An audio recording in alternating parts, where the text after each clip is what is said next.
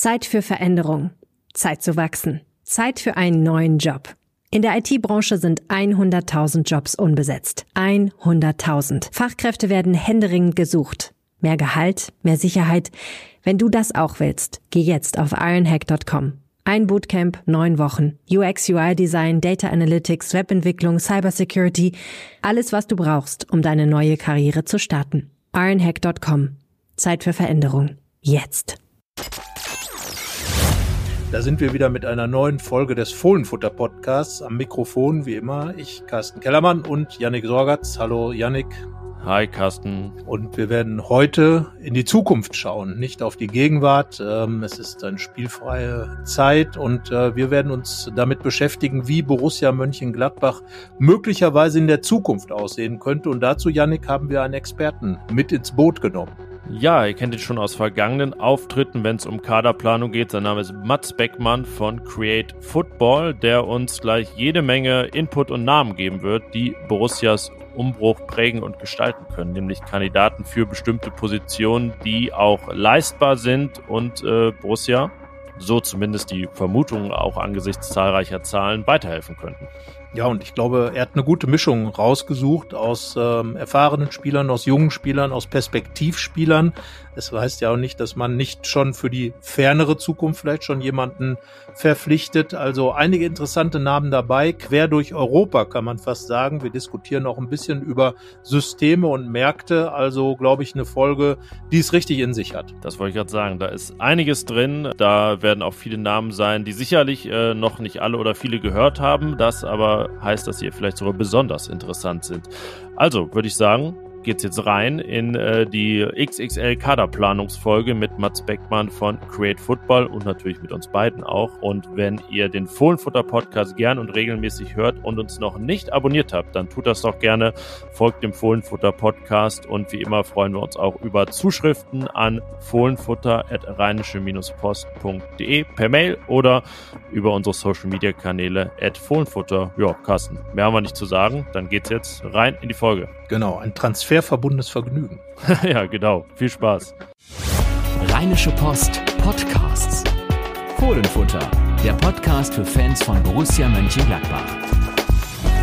Ja, Carsten, dieser Woche eine besondere Folge, eingeschoben in der Länderspielpause. Und wir haben das eigentlich in der letzten Saison auch schon in dieser Manier gemacht. Und ähm, haben auch den gleichen Gast wie damals. Und ich glaube, mit drei Auftritten im Fohlenfutter Podcast ist er jetzt fast schon Rekordgast. Carsten, korrigier mich, denn uns zugeschaltet ist mal wieder Mats Beckmann von Create Football. Hallo Mats. Hallo Yannick. Ähm, cool, dass ich wieder dabei sein kann. Und ich habe tatsächlich auch nachgeschaut. Das ist, glaube ich, genau ein Jahr her. Ähm, ziemlich genau auf den Tag, ähm, dass wir uns das letzte Mal gesprochen haben. Ja, die Lage bei Borussia war eine ziemlich andere damals. Man wusste schon, Marco Rose wird gehen. Ich glaube, wir wussten noch nicht, dass Adi Hütter Trainer wird damals. Ähm, da lief ja. noch die Trainersuche. Jetzt äh, wissen wir, dass er es ist und gehen davon aus, dass es auch bleibt, Carsten. Also auf dieser Basis ähm, ist, geschieht das Ganze jetzt hier schon. Ja, ja, davon gehen wir aus. Also gerade natürlich, wenn der Klassenerhalt geschafft wird, äh, der überraschende Abstiegskampf abgewendet wird, sollte Adi Hütter sicherlich der Plan A bleiben, der Plan Adi dann sozusagen. Und äh, auf dieser Basis, denke ich, Mats, äh, muss man dann auch bewerten, wie die Mannschaft dann verändert wird, weil ich glaube, das muss das große Ziel sein, die Mannschaft, wie wir immer so schön sagen, hüttriger zu machen, äh, Spieler also zu haben, die auch zur, zum Denk-, zum Spielansatz von Adi Hütter passen. Und ich glaube, dass einfach diese Mannschaft in, in der Breite noch eine ganz andere Ausrichtung hat ähm, und durch Marco Rose auch nicht wirklich in die neue Richtung gedrängt worden ist. Absolut, ähm, kann man wirklich nur so eins zu eins bestätigen, ähm, das was du sagst und gerade bei der Kaderplanung jetzt für den Sommer ist natürlich wichtig, einen Fixpunkt zu haben. Ich habe jetzt in meiner Vorbereitung ebenfalls den Trainer genommen, also Adi Hütter so als wichtigstes Puzzleteil und eher weniger als darauf gegangen, wie könnte Gladbach auch anders spielen unter Hütter, weil ich glaube, man hat jetzt in der Saison schon zur Genüge gesehen, ähm, dass äh, Hütter da nicht so wirklich abweicht von seinem Spielstil. Ja, und ich glaube, diese beiden Siege, die es jetzt unter seinem Stellvertreter Christian Peintinger gab, der ja aber die, die rechte Hand Adi Hütters ähm, ist, äh, bieten ganz guten Zeitpunkt. Also wir haben diesen Termin schon lange ausgemacht, da war die Lage noch eine ganz andere, aber jetzt äh, ist ein bisschen Durchschnaufen und Entspannung ja angesagt, obwohl es weiterhin nur sieben Punkte sind auf die Abstiegsplätze. Mats, ähm, sag doch einmal kurz, was ihr bei Create Football allgemein so macht. Wir haben ja auch äh, immer wieder Texte in Kooperation mit euch bei RP Online und in der Rheinischen Post und ähm, wie du jetzt äh, konkret bei diesem Kaderplanungsblock herangegangen bist. Genau, so ist es. Wir arbeiten jetzt ja schon eine ganze Weile zusammen, sind da schon ganz gut eingespielt. Ja, Create Football, wir haben inzwischen ähm, jetzt vor einem Monat eine GmbH daraus gegründet, ähm, beraten Profivereine, Berateragenturen und eben auch Medienanstalten, so wie euch, ähm, mit unserem Know-how eben im Bereich Datenscouting und Datenanalyse. Ähm, das heißt, wir ermitteln anhand von Statistiken, ähm, welche davon aussagekräftig ist äh, und wie dann eben Spieler und Teams daran zu bewerten sind ähm, helfen dann eben vor allem jetzt den aktiven Playern im Sportbusiness dabei, die richtige Entscheidung zu treffen und den Medien dabei, diese richtig einzuordnen. Und ja, bei dieser äh, Geschichte jetzt hier mit dem Kadercheck, den wir jetzt ein bisschen anders aufgebaut haben äh, als letztes Jahr, also weniger jetzt ähm, Step by Step, sondern wirklich voll auf die Neuzugänge gegangen. Ähm, ja, habe ich mir erstmal angeschaut, was braucht denn eigentlich Adi Hütter, um sein Spiel erfolgreich durchzusetzen? Ähm, was sind die Key Performance Indikatoren, wie man bei uns so schön sagt, äh, um das eben in die Wege zu leiten. Dann bin ich darauf gegangen, welche Teams gibt es denn international, die diesen Fußball pflegen, also die wöchentlich genauso auftreten, wie Hütter sich das wünscht oder so ähnlich. Ja, und so bin ich dann eben davon ausgegangen, diese Teams passen natürlich umso besser, wenn Spieler von dort verfügbar sind, haben sie eine etwas höhere Priorität für Borussia Mönchengladbach. Und ja, der nächste Step sind dann natürlich die Eventdaten, dass man sich anschaut, was leisten diese Spieler, wie ist die Performance äh, bei den einzelnen Positionsgruppen. Genau, und das ist dann so das Endresultat, was wir gleich mal schön diskutieren können. Ich glaube, dieser Herangehensweise ähm, spiegelt auch das wider, was, was extrem wichtig wäre. Es hat sich ja gezeigt, als Marco Rose Trainer wurde, ähm, da haben die Gladbacher ja auch ganz gezielt Spieler geholt, die zu Marco Roses Spielstil passen, mit Rami Benzebaini, mit Borel Embolo, mit Markus Thuram. Äh, mit Stefan Leiner natürlich äh, und, und haben dadurch dann überhaupt erst möglich gemacht, dass dieser nächste Schritt zumindest angegangen wurde. Er ist ja dann abgebrochen worden durch Roses schnellen Weggang und Adi Hütte hat dann ja im Prinzip im Galopp, aber dann doch im, sagen wir mal, eher lahmenden Galopp das Ganze übernommen und, und neu angefangen und da konnte ja dann in den letzten zwei Jahren sehr, sehr wenig verändert werden. Und darum, glaube ich, sind das genau die Faktoren, ähm, die jetzt auch wichtig sind und die Adi Hütter mit Sicherheit auch für sich in Anspruch nehmen wird, um seine Art von Fußball dann eben in Gladbach auch so ja, draufzusetzen, wie man es schon sagt, eben dieses Fußball von Gladbach mit dem, was Adi Hütter so sich vorstellt, an, sagen wir mal, mehr physischer Geschichte da zusammenzubringen. Genau, genau. Also was ich dabei noch ähm, auch ganz interessant finde, dass man ja im Sommer im Grunde genommen schon Spieler geholt hat, die auch zu Hütter ganz gut passen. Mit Quadio Kone, mit Skelly, gut, der ist jetzt schon einen Ticken länger äh, auch verpflichtet worden, aber der passt im Grunde genommen auch ganz gut. Luca Netz, ein Schienenspieler, der noch dazugekommen ist. Ähm, also es sind ja schon durchaus auch junge, ja, entwicklungsfähige Neuzugänge gekommen, die gut passen. Aber ihr habt es eingangs erwähnt, ähm, der große Stamm des Kaders ist eigentlich nicht unbedingt für den Hütterfußball gemacht. Und das sieht man eben auch in den Daten. Ja, es gibt also schon erste Tendenzen. Der große, also der Umbruch ist eingeleitet, aber so richtig wird es ihn dann im Sommer geben, weil es ja auch im Kader, das haben wir hier schon oft thematisiert, viele Spieler gibt, gerade auch Schlüsselspieler, deren Verträge 2023 auslaufen. Ähm, Carsten, wir haben da ähm, im Prinzip wie so, ein, wie so ein Ranking, wo wir sagen, wer davon wird wohl am ehesten gehen. Ähm, bei mir steht da Markus Thüram ganz oben, dass der eigentlich der erste und auch ähm, beste Verkaufskandidat ist, weil der Markt vermutlich für ihn am größten ist und weil es unter Hütter bei ihm mit so am wenigsten gepasst hat bisher. Wie, wie würdest du, also ich, ich äh, nehme erstmal an, du stimmst mir relativ zu und wie würdest du danach das Ranking weiterführen? Ja, also erstmal bei Tyram muss man, glaube ich, wissen, dass er auch unter anderen systemischen Voraussetzungen im Prinzip gekommen ist. Ich glaube, da wird Mats mir zustimmen. Er ist ja ein Außenstürmer, wurde noch ähm, gescoutet äh, in der Zeit, als Dieter Hecking äh, Trainer war und dort spielte Gladbach ja ein 4-3-3, brauchte also wirklich Flügelstürmer im klassischen Sinn. Jetzt bei, ähm, bei Hütter und vorher auch bei Rose ging es ja wirklich mehr, bei Rose ging es ja mehr aus dem Mittelfeld heraus, die Seiten zu besetzen. Und bei Hütter ist es ganz klar, sind es die Flügelverteidiger, die heute Schienenspieler heißen und frü früher Außenbahnspieler waren. Ähm, deswegen ist Markus Thuram passt irgendwie in keine dieser, dieser Schemata und äh, ja, das macht es sportlich für ihn schwierig, weil er eben auch nicht der Mittelstürmer-Typ ist, den, den ähm, Hütter gerne aus ihm machen würde, den ja teilweise auch Marco Rose schon ausprobiert hat. Deswegen Markus Thuram, äh, zudem diese gewisse Unzufriedenheit, die rauskommt, ähm, glaube ich auch, dass da sicherlich was versucht wird.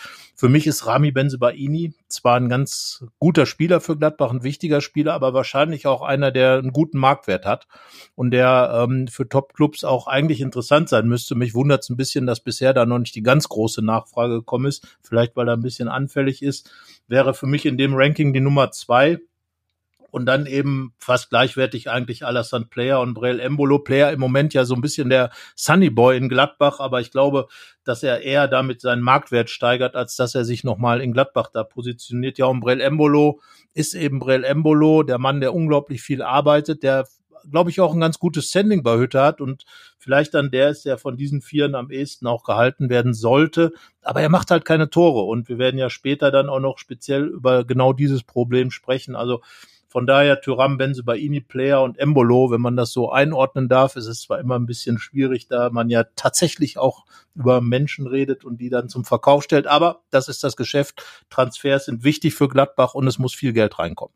Und von den ähm, prominenten 23ern mit Wiederverkaufswert, das muss man ja immer in dem Fall sagen, Lars Stindl, Christoph Kramer, Jan Sommer gehören ja auch dazu, sind aber über 30 und ähm, da sagen wir auch eher, okay, da wird man auch ein bisschen warten, wahrscheinlich über den Sommer hinaus ist dann äh, Jonas Hofmann noch auf Platz 5 wahrscheinlich, wo wir aber auch sagen, und Mats, äh, da vielleicht die Frage an dich eingeschoben, wird zu sagen, dass Hofmann von den genannten auch einer ist, der gerade schon gut passt zu Adi Hütters Fußball? Zumindest mal einer der absoluten Leistungsträger in der aktuellen Saison. Also wenn man sich da die Daten anschaut, ähm, stellt man relativ schnell auch fest, Chancen, die kreiert werden durch Hofmann, auch eine recht beständige Leistung, auch der einzige im Kader, der wirklich eine adäquate Chancenverwertung vorzuweisen hat, auch wenn er jetzt nicht die Riesenanzahl an Chancen hat. Das hätte man auch vor ein paar Jahren nie für möglich gehalten. Hätte man nicht gedacht. Nee, das stimmt. Der hat sich wirklich enorm weiterentwickelt und ich finde, das zeigt auch so ein bisschen, der, ja, du kannst ihn halt auf verschiedenen Positionen einsetzen, in verschiedenen Systemen, ist ein Spieler, der viel auch adaptieren kann und der auch nicht ohne Grund jetzt in der Nationalmannschaft teilweise als Rechtsverteidiger oder rechter Schienenspieler gefragt. Also der kann eine ganze Menge, ist sehr mannschaftsdienlich, bringt seine Leistung, ähm, also da und auch durch sein Alter bedingt jetzt ja auch nicht den aller Monster, den Monstern-Marktwert, den er jetzt mitbringt, ähm, der, wo er wahnsinnig viel Geld reinspülen würde. Also da sollte man auf jeden Fall vieles dran setzen, Hofmann zu halten ich glaube auch das in der Verbindung mit Florian Neuhaus nochmal äh, betrachten zu wollen, denn äh, für mich wäre es auch wichtig, Neuhaus vielleicht vorzeitig versuchen zu verlängern. Schwierig als Nationalspieler, aber gerade die beiden stehen ja auch für ein gewisses Spiel und Neuhaus ähm, zeigt ja auch, dass es möglich ist, ein, sage ich, ja, Fußballer zu sein, der aber auch äh, diese Hütter-Momente dann reinbringt. Er ist für mich der mit der größten Entwicklung. Ich weiß nicht, wie du das siehst, Mats, aber ähm, er hat ja vorher Kritik eingesteckt von Hütter, hat sich dann ganz klar in diese Richtung entwickelt und wäre für mich ein ganz wichtiger Spieler, um den herum auch die Mannschaft aufgebaut werden könnte. Also in Verbindung mit Jonas Hofmann insbesondere. Für Neuhaus kam im Grunde genommen jetzt eine neue Aufgabenstellung hinzu durch seine leichte Rückversetzung ins zentrale Mittelfeld, wo er einfach mehr Defensivaufgaben hat, als es bislang der Fall war. Ähm, das hat für ihn natürlich ähm, ja für einige Probleme auch gesorgt. Ist ja so von Natur aus eher dieser Spielmacher-Typ, der auch äh, sich selber, glaube ich, eher ein bisschen weiter vorne sieht, ähm, als jetzt unbedingt in dieser Position. Dass er sich entwickelt hat, auf jeden Fall. Aber man muss auch sagen, besonders gut hat eigentlich das Gladbacher Mittelfeld dann funktioniert, wenn es wirklich gegen spielschwache Teams ging. Ähm, jetzt auch gerade in den letzten Wochen, man dann so gegen Augsburg gespielt hat, gut, Stuttgart vielleicht mal außen vor gelassen, auch jetzt Bochum, das sind, oder Hertha, das sind alles so Gegner gewesen, da hat es gut funktioniert, wenn eben auch alle mitziehen, wenn ähm, dieses Pressing eben auch einigermaßen funktioniert. Ich sage ganz bewusst einigermaßen, weil auch da war es nicht um alles berauschend. Ähm, aber gerade wenn es jetzt gegen stärkere Mannschaften geht, die einfach auch schneller umschalten und Gladbach dadurch halt ja vor Probleme stellen, dann ist diese Konstellation eigentlich immer noch sehr, sehr gewagt mit zentralem Mittelfeld. Ähm, und wir ja denken schon, ähm, dass es Gladbach da auch gut tun würde, einen klaren Defensivpart zu haben im zentralen Mittelfeld äh, und dann vielleicht auch so eine Art 3-1-4-2 draus zu machen. Genau, das ist unser zweites von vier größeren Kapiteln die wir jetzt aufgreifen werden. Ich glaube, wir gehen einfach mal rein, ähm, arbeiten uns vor von hinten nach vorne und äh, ganz hinten steht natürlich Jan Sommer im Tor, aber ähm, ja, denke, das würden die Daten auch hergeben. Das äh, hast du jetzt hier nicht explizit angeguckt, aber ähm, Jan Sommer sicherlich über jeden Zweifel erhaben mit seiner womöglich sogar besten Saison in Gladbach, obwohl er am Ende vielleicht die meisten Gegentore kassiert haben wird. Das ist äh, die Ironie dieser Saison. Er auch ein 23er und ähm, ja, Vizekapitän, auch als Führungsspieler nochmal eine Entwicklung gemacht. Also äh, die Torwartposition werden wir jetzt nicht thematisieren. Also ist die Innenverteidigung der erste Block. Ähm, da mag manch einer vielleicht denken, hä, warum? Da ist doch schon für Matthias Ginter der Nachfolger da in Marvin Friedrich. Man hat da eingekauft, Jordan Bayer hat einen Schritt gemacht, aber wir sagen schon, ähm, da sollte vielleicht noch eine Komponente hinzugefügt werden, ähm, vor allen Dingen, weil ja auch Adi Hütter, sind wir uns relativ einig, nicht mehr von der Dreierkette abweichen wird. Und äh, ja, Mats, da hast du dir auch mal Gedanken gemacht, ähm, wer Borussia dort weiterhelfen könnte. Genau, also alleine schon numerisch ähm, ist es ja eine relativ klare Sache, äh, für mich zumindest, ähm, dass wenn man jetzt einen Spieler abgibt, man holt einen dazu, ist plus minus null, hat aber im Grunde genommen einen Innenverteidiger mehr, der jede Woche spielt. Ähm, wenn man jetzt Benze Baini da dazuzählen möchte, okay, kann man natürlich auch machen, aber ihr sagt es ja selber, dass auch er ein Wechselkandidat ist und es macht ja immer Sinn, den ja potenziellen Nachfolger schon zu verpflichten, ähm, ehe äh, da erstmal ein großes Loch entsteht. Das hat man übrigens auch ganz gut im letzten Sommer bei Bayer Leverkusen gesehen, kurzer Einschub da, ähm, die ja auch ein riesen Innenverteidigerproblem im Sommer hatten und dann sehr, sehr viel Geld ausgeben mussten für Kusunu, um überhaupt mal einen fitten und stabilen Innenverteidiger zu haben. Und das darf natürlich Borussia Mönchengladbach jetzt auf keinen Fall passieren, schon alleine aufgrund der Finanzen. Genau, ich habe mich äh, so ein bisschen damit beschäftigt, auch immer geguckt, welche Spieler sind auch erschwinglich ähm, und könnten auf dem Markt sein. Und für mich der absolute Top-Kandidat, wo ich auch eine Riesenkaufempfehlung aussprechen würde, das ist Danilo Döki von Vitesse Arnheim. Ähm, der 23-Jährige äh, mit einem auslaufenden Vertrag ausgestattet ist, dementsprechend ablösefrei, ist Kapitän seiner Mannschaft. Und Vitesse ist eben eine der Mannschaften, die einen sehr, sehr ähnlichen Spielstil pflegt zu dem, was Hütter in Frankfurt hat spielen lassen Darüber hinaus defensiv unglaublich stark. In der letzten Saison schon ein Double-Double-Spieler, wie wir ihn so schön bezeichnen. Also Spieler, die mindestens 70 Prozent am Boden als auch in der Luft gewinnen.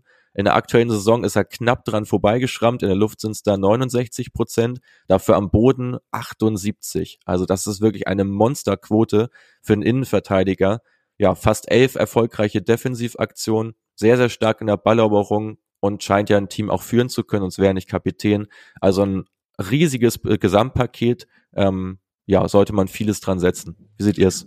Also äh, zum einen Vitesse Arnheim wird ja von Thomas Letsch trainiert, der ja auch aus diesem RB-Universum kommt, aus Salzburg ähm, und glaube ich auch äh, in Holland äh, wirklich überrascht hat mit dem Stil, den er da anfährt und mit mit Arnheim da ja wirklich gute Erfolge ähm, erzielt hat und ähm, das äh, sind natürlich Spieler, die definitiv bei, bei Adi Hütter hoch im Kurs stehen werden. Wir erinnern uns ja an Frankfurt und ähm, Hinteregger, der da eine zentrale äh, Rolle spielt und einfach aufgrund seiner Zweikampfstärke und Härte einfach äh, ein wichtiger Spieler für Hütter war. Und wenn der ähm, Kollege aus Arnheim das eben auffangen kann, dann muss, muss er eigentlich für Hütter ein interessanter Mann sein. Und ich glaube, dass es auch extrem wichtig wäre, dass die Gladbacher, denen man ja immer so ein bisschen vorwirft, spielstarke Verteidiger zu haben, die aber letztlich in den entscheidenden Zweikämpfen Kopfballstärke und so weiter vermissen lassen. Darum wäre es extrem wichtig, da nochmal nachzulegen, weil Marvin, Friedrich muss ja auch noch erstmal ankommen und äh, ja, also ein, an seiner Seite wäre schon sehr, sehr wichtig. Ja, und ähm, Arnhem, da ist ja ein bisschen, glaube ich, äh, was heißt Ärger wegen des, des Investors und so. Da ist ja ein bisschen Unruhe gerade auch äh, im Zuge des, des Krieges in der Ukraine. Ähm, da weiß man, glaube ich, so richtig auch nicht, wie es da konkret weitergeht. Und äh, ja, Niederländer in Gladbach, das wäre auch mal wieder was. Also äh, die Benelux-Fraktion ist ja äh, fast gar nicht vertreten. Also eigentlich nur durch Ivandro Borges aus Luxemburg. Das hätte auch keiner gedacht. Ähm, ja, deswegen klingt es sehr interessant. 1,90 groß sehe ich hier gerade auch. Das ähm, ist dann auch nicht verkehrt. Ähm, ja, wer steht noch auf deiner Liste? Genau, also Döki, äh, um das Ganze abzurunden, jetzt auch nicht der allerspielstärkste Verteidiger, also hat gerade auch bei den progressiven Pässen, also Pässe, die äh, Gegenspieler überspielen. Da hat er schon ein paar Probleme, deswegen bräuchte er auf jeden Fall einen spielstarken Innenverteidiger neben sich, den es ja aber mit LW die absolut gibt. Also gerade wenn die beiden zusammenspielen würden, wäre das absolut kein Problem. Ja, des Weiteren äh, richten wir mal den Blick in die Bundesliga, nämlich nach Bochum. Ähm, dort gibt's gleich zwei wirklich interessante Verteidiger. Zum einen Armel Bella Kotschap, der wahrscheinlich für Borussia Mönchengladbach schon eine Riege zu hoch sein dürfte. auch schon Marktwert von 5 Millionen aufzuweisen. Vertrag läuft noch ähm, zwei Jahre bis 24 auch eher mit wirklich brutal guten Leistungen in der bisherigen Saison. Aber wen ich da wirklich noch interessanter sehe, gerade für das Problem äh, bei Gladbach, ist Maxim Leitsch, der in der Zweitligasaison schon extrem gute Leistung hatte, ja an der Seite von Bella Kotschap, ist auch erst 23, Vertrag läuft da nur noch ein Jahr ähm, und er ist Linksfuß. So, und das ist natürlich für den Spielaufbau nochmal eine ganz, ganz interessante Option. Auch er im Defensiv-Zweikampf und in der Luft sehr, sehr gut äh, unterwegs, auch in der Bundesliga, nicht nur in der zweiten Liga und sein Aufbauspiel auch relativ vertikal. Ähm, also er kann da definitiv ein guter Faktor sein und ist, denke ich, nicht allzu teuer. Und Amel Bella Kotschap war ja schon mal da in Gladbach. Er ist ja aus der Gladbacher Jugend, ähm, ist dann aber gegangen. Und äh, ich glaube, bei Maxim Leitsch, Carsten, gab es auch schon mal ähm, ein paar Gerüchte. Ich fand, ob es vor einem oder vor zwei Jahren war. Ähm, ein entscheidender Faktor ist für mich das, was, was Mats gerade gesagt hat, die Vertikalität in seinem, in seinem Aufbauspiel.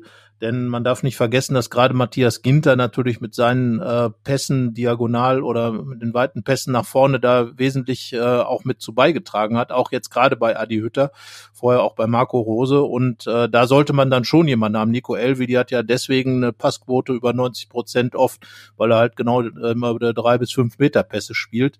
Also von daher wäre es schon gut, wenn da jemand wäre, der, der da ähm, diese, diesen Skill, den Matthias Ginter immer mit, der, mit reingebracht hat, auffangen könnte. Wenn er zudem noch ein guter Zweikämpfer ist, äh, passt das natürlich perfekt. Ja, also weiter auf der Liste. Weiter auf der Liste ähm, ein weiterer Linksfuß aus Frankreich, nämlich Lilian Brassier, 22-jähriger Franzose aus Brest, ähm, auch er ablösefrei. Ähm, auch eine wirklich ganz gute Option im Defensiv-Zweikampf, stark unterwegs, in der Luft auch relativ solide. Ähm, sind ja so die beiden Schlüsselfaktoren und auch er eben durch seine Linksfüßigkeit im Spielaufbau eine ganz, ganz eine gute Option. Ist halt die Frage, inwieweit man da jetzt auch wirklich wieder auf einen Spieler gehen will, der ähm, wahrscheinlich nur Französisch spricht, ähm, kann natürlich für die Fraktion äh, um Quadio Kone da durchaus äh, förderlich sein, ähm, aber auch da muss man natürlich gucken, inwieweit kann er äh, eine wichtige Rolle auch einnehmen äh, in der Abwehr, weil das ist für Gladbach elementar, dass der neue Spieler auch eigentlich direkt Stammspieler wird, aus meiner Sicht. Ich glaube, das ist ein ganz großer Faktor, glaube ich, die äh, Kommunikation.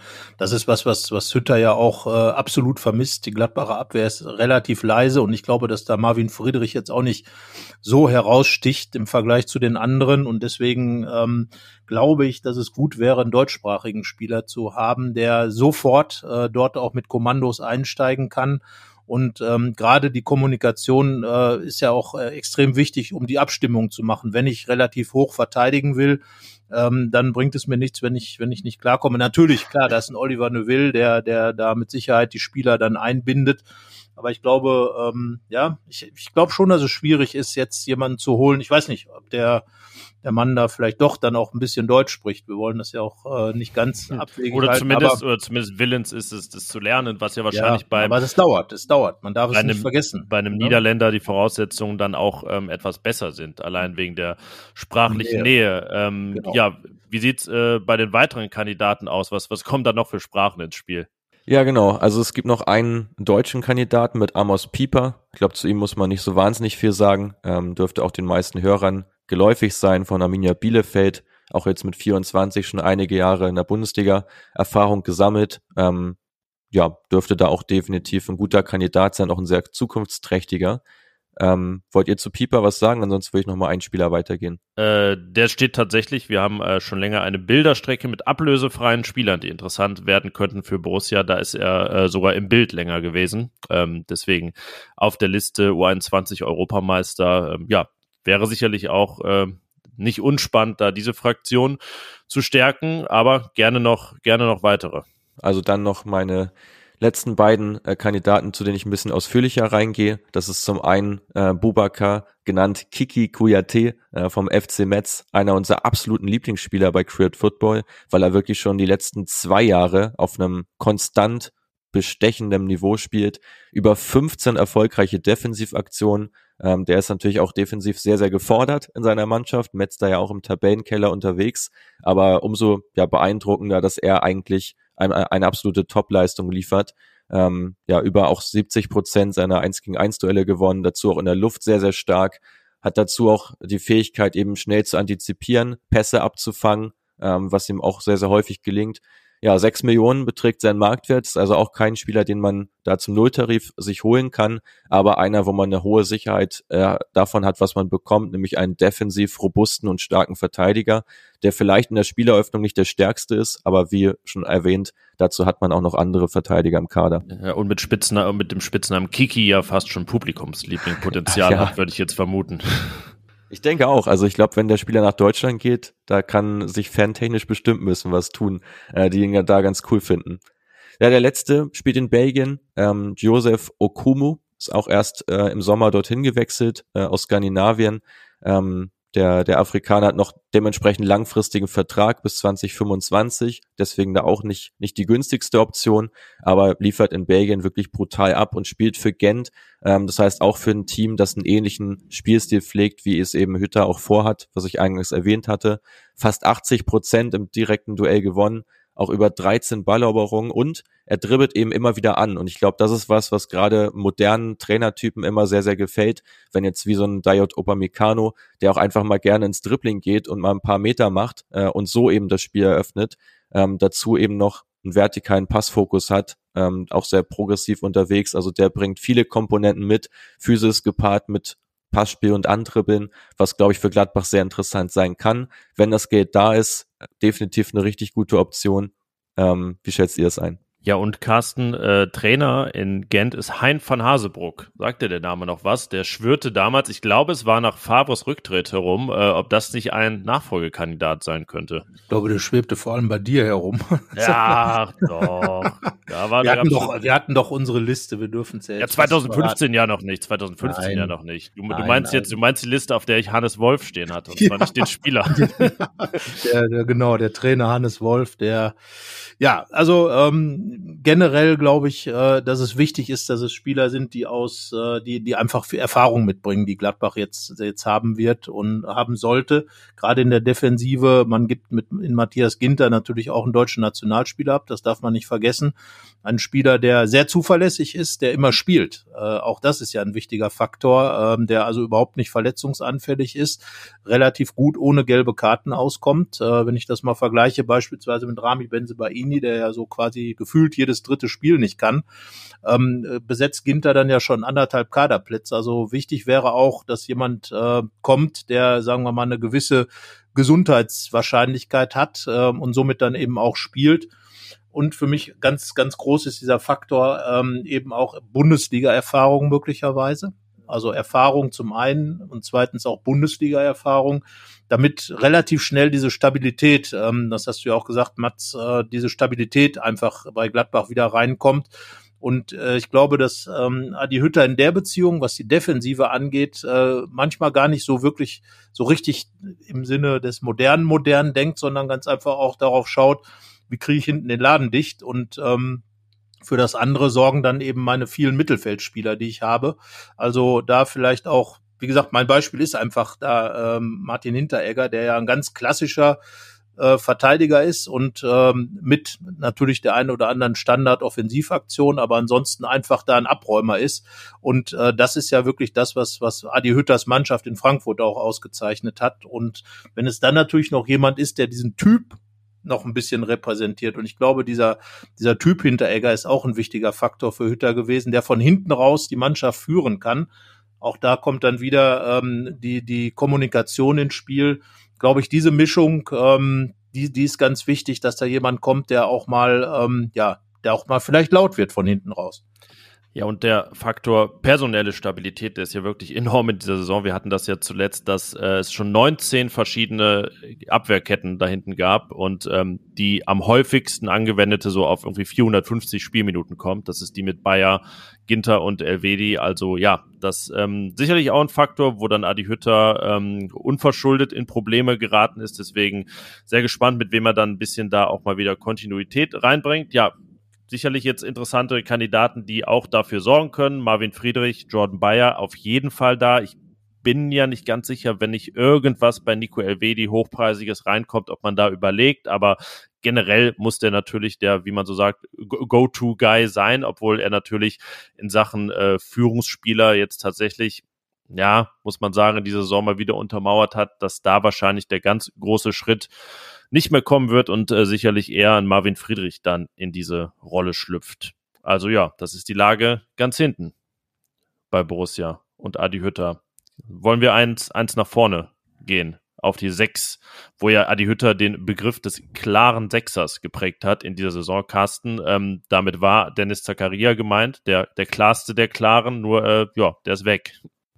Ja, der hat tatsächlich noch ein bisschen Ablöse gebracht, ähm, was für Gladbach dann auch enorm wichtig war, dass überhaupt noch was passiert ähm, beim äh, Dennis Zakaria. Und natürlich, klar, das ist der Sechser, den Adi Hütter selbst gemacht hat, damals in Bern äh, quasi erfunden hat, den äh, Dennis Zakaria.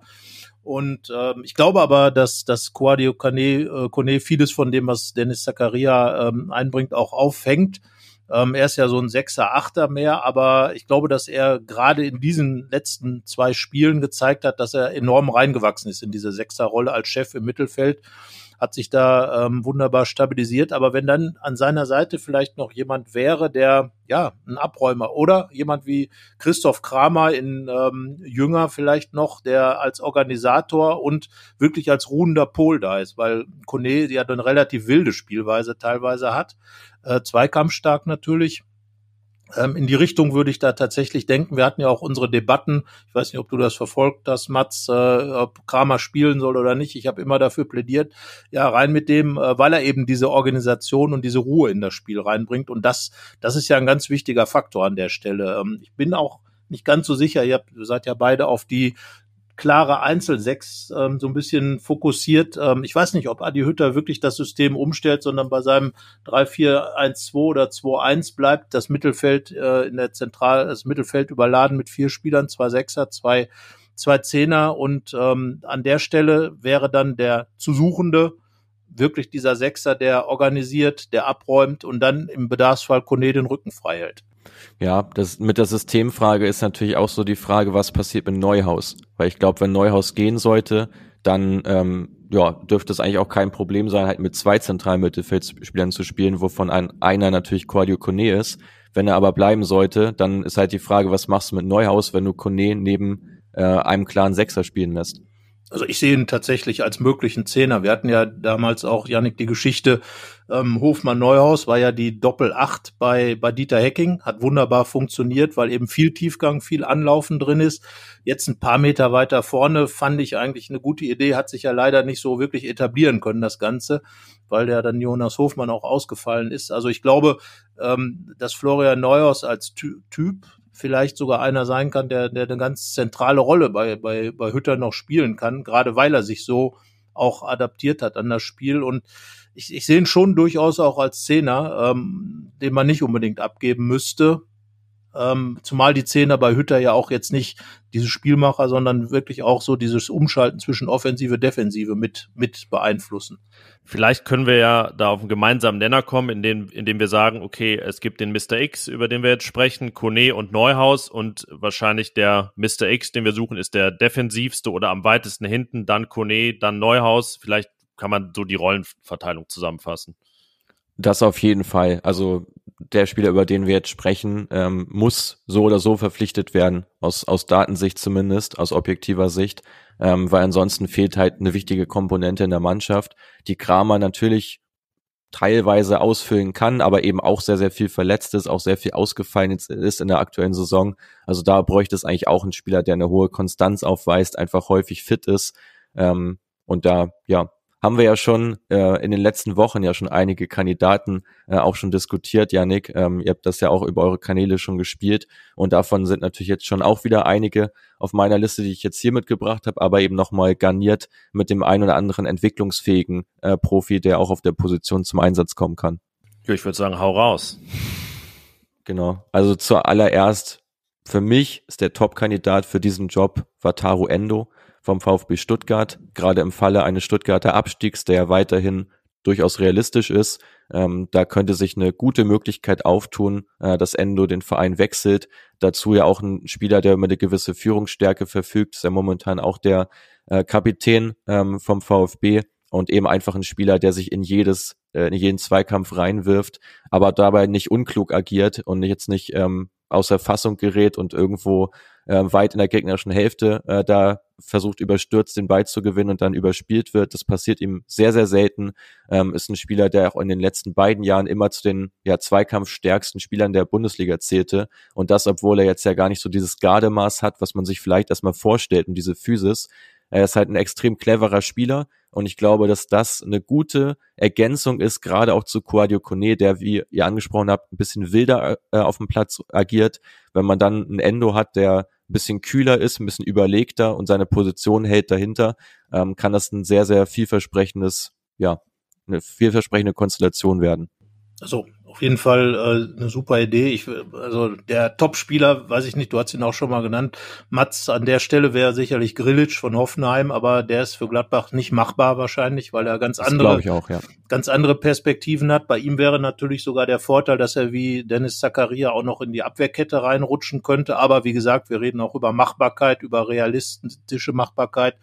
Und darum, ähm, klar, genau was du gesagt hast, sehe ich auch so. Du musst äh, jemanden an die Seite von Kone stellen, wenn du diese Doppel-Sechs beibehältst, was ich mir bei Hütter durchaus vorstellen kann, der ähm, der Stabilität wegen, ähm, der wirklich diese Seriosität und und so ein bisschen reinbringt und der Kone dann auch den Rücken frei hält, wenn er wenn er seine Läufe startet, die glaube ich im äh, Hütterspiel extrem wichtig sind, auch sein werden und noch wichtiger werden in der nächsten Saison. Und von daher ähm, erfahrener Mann, auch wenn er von einem eventuellen Absteiger kommt, äh, einer, der sicherlich Gladbach da bereichern kann. Das sehe ich, ähm, sehe ich ähnlich. Weitere Spieler, äh, die ich hier auf der Shortlist notiert habe, ist einer, der auch leider recht verletzungsanfällig ist, aber vielleicht gerade deswegen auf dem Markt sein könnte, nämlich Ayes Skiri vom ersten FC Köln, ähm, der, wenn er spielt, wirklich über eine hervorragende Leistung immer verfügt, also wirklich das Spiel enorm bereichert und eben absichert, in dem sehr, sehr, sehr progressiven System von Baumgart, ähm, da eine wichtige Rolle als Ankerpunkt spielt. Hat jetzt noch Vertrag bis 23, natürlich auch einen sehr hohen Marktwert, aber ich glaube, gerade diese Kombination, eventuell verlängert er nicht, plus der Tat äh, geschuldet, dass er eben häufig verletzt war, könnte da eventuell eine Marktchance sich auftun, ähm, dass Giri ja eventuell einer der Spieler ist, der für Gladbach auch in Frage kommt. Janik, sag was. Erst FC Köln. ja gut, aber man kann es ja so drehen, dass man sagt, das wäre natürlich ein Statement einer äh, funktionierenden und jetzt mal wieder erstarkten Kölner Mannschaft, einen Schlüsselspieler wegzuholen. Das äh, würde der Rivalität sicherlich noch mal ein bisschen was geben in dem Fall. Ähm, ja, aber äh, Skiri, der hat ja auch wahnsinnige Zweikampfwerte für, für einen Sechser. Ne? Ähm, ja. War, glaube ich, im Herbst äh, eine Weile mal weg beim FC. Das war dann vor dem Derby, als es auch nicht so gute Ergebnisse gab. Das ähm, ja, hat äh, seine Rückkehr und das Derby haben es dann wieder ein bisschen gedreht beim FC, der ja äh, momentan Platz 7 belegt in der Bundesliga, was vielleicht für die Conference League reichen könnte. Ähm, ja, zweifellos ein, ein interessanter Mann, ähm, sowohl wieder ein bisschen French Connection im Prinzip. Ähm, kam ja, glaube ich, aus Frankreich auch, auch damals. Montpellier, ja. Montpellier, genau. Und äh, aber Bundesliga-Erfahrung. Also das, das Beste aus allen Welten. In eine ähnliche Kerbe schlägt auch Christian Jakic ein ähm, von Eintracht Frankfurt, der momentan nur ausgeliehen ist ähm, aus Kroatien dürfte aber, denke ich, auch aufgrund des Marktwerts und aufgrund des der doch ein bisschen vielversprechenden Saison der Eintracht wahrscheinlich nicht äh, im Bereich des Möglichen sein. Ich habe ihn hier trotzdem notiert als guten Kandidaten, weil er eben auch in der Lage ist, diesen defensiven Part vor einer Dreierkette abzugeben, um eben Gibril Sober Frankfurt abzusichern. Also genau so ein Spieler äh, dürfte es sein. Ähm, der nächste, äh, den ich hier noch notiert habe, der auch absolut möglich ist, und wir rechnen den Blick wieder nach Arnheim zu Vitesse, das ist Sondre Tronstadt der dort im zentral defensiven Mittelfeld spielt, 26-jähriger Skandinavier äh, mit Vertrag bis 2023, also auch nicht wahnsinnig lang, ein Marktwert von knapp unter zwei Millionen. Und er ist eben auch da der Spieler im System, ähm, der eben für diese defensive Balance sorgt. Ja, also ich glaube gerade dieser skandinavische Hintergrund, ähm, wir, wir, sind ja auch so ein bisschen auf dem Trip, dass Borussia ja auch schauen muss, dass sie ähm, positive Signale aussendet mit den Spielern, die sie holt, äh, dass, dass man nicht äh, Spieler hat, mit denen die Leute wenig anfangen können, weil sie einfach gar nicht äh, diesen Namen haben. Also wenn jemand aus der Bundesliga kommt, ist das natürlich schon mal gut, wenn er dann vom Konkurrenten kommt. Mein gutes Beispiel ist da immer Raphael. Äh, als er damals kam, haben alle gesagt, boah, das ist der nächste Schritt für Gladbach. Die holen jetzt Spieler von, von größeren Mannschaften. Auch Schalke war damals ja noch eine größere Mannschaft.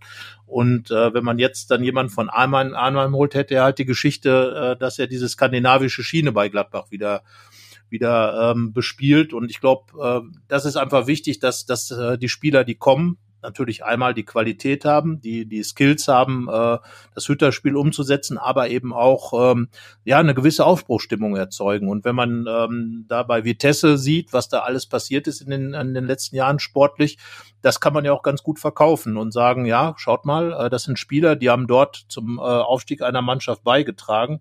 Und ähm, ja, warum nicht? Warum nicht? Würden sich die einer mal freuen, wenn man gleich zwei von denen wegholt. Ne? Ja, und hör, die haben Europacup-Erfahrung gesammelt in dieser Saison, anders ja. als äh, die Gladbacher Mannschaft. Ja. Ähm, darüber hinaus äh, gibt's dann noch drei Kandidaten, die alle relativ jung sind. Ähm, das heißt auch sehr viel Entwicklungspotenzial mitbringen. Ähm, auch da einfach die Riesenfrage, wie viel Geld ist tatsächlich da, um äh, sich dort Qualität einzukaufen oder muss man eben die günstigere Lösung ziehen.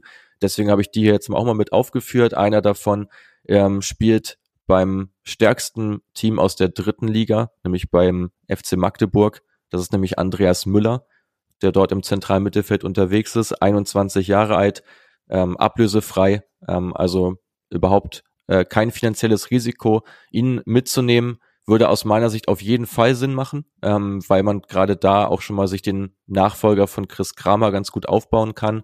Auch ein Spieler, der technisch einiges mitbringt, sehr, sehr passstark unterwegs, aber eben auch im direkten Duell seine Stärken hat und eben die Magdeburger da immer wieder absichert, die ja auch sehr, sehr offensiv unterwegs sind in der Liga. Ähm, da natürlich die Frage, hat er schon Bundesliga-Niveau?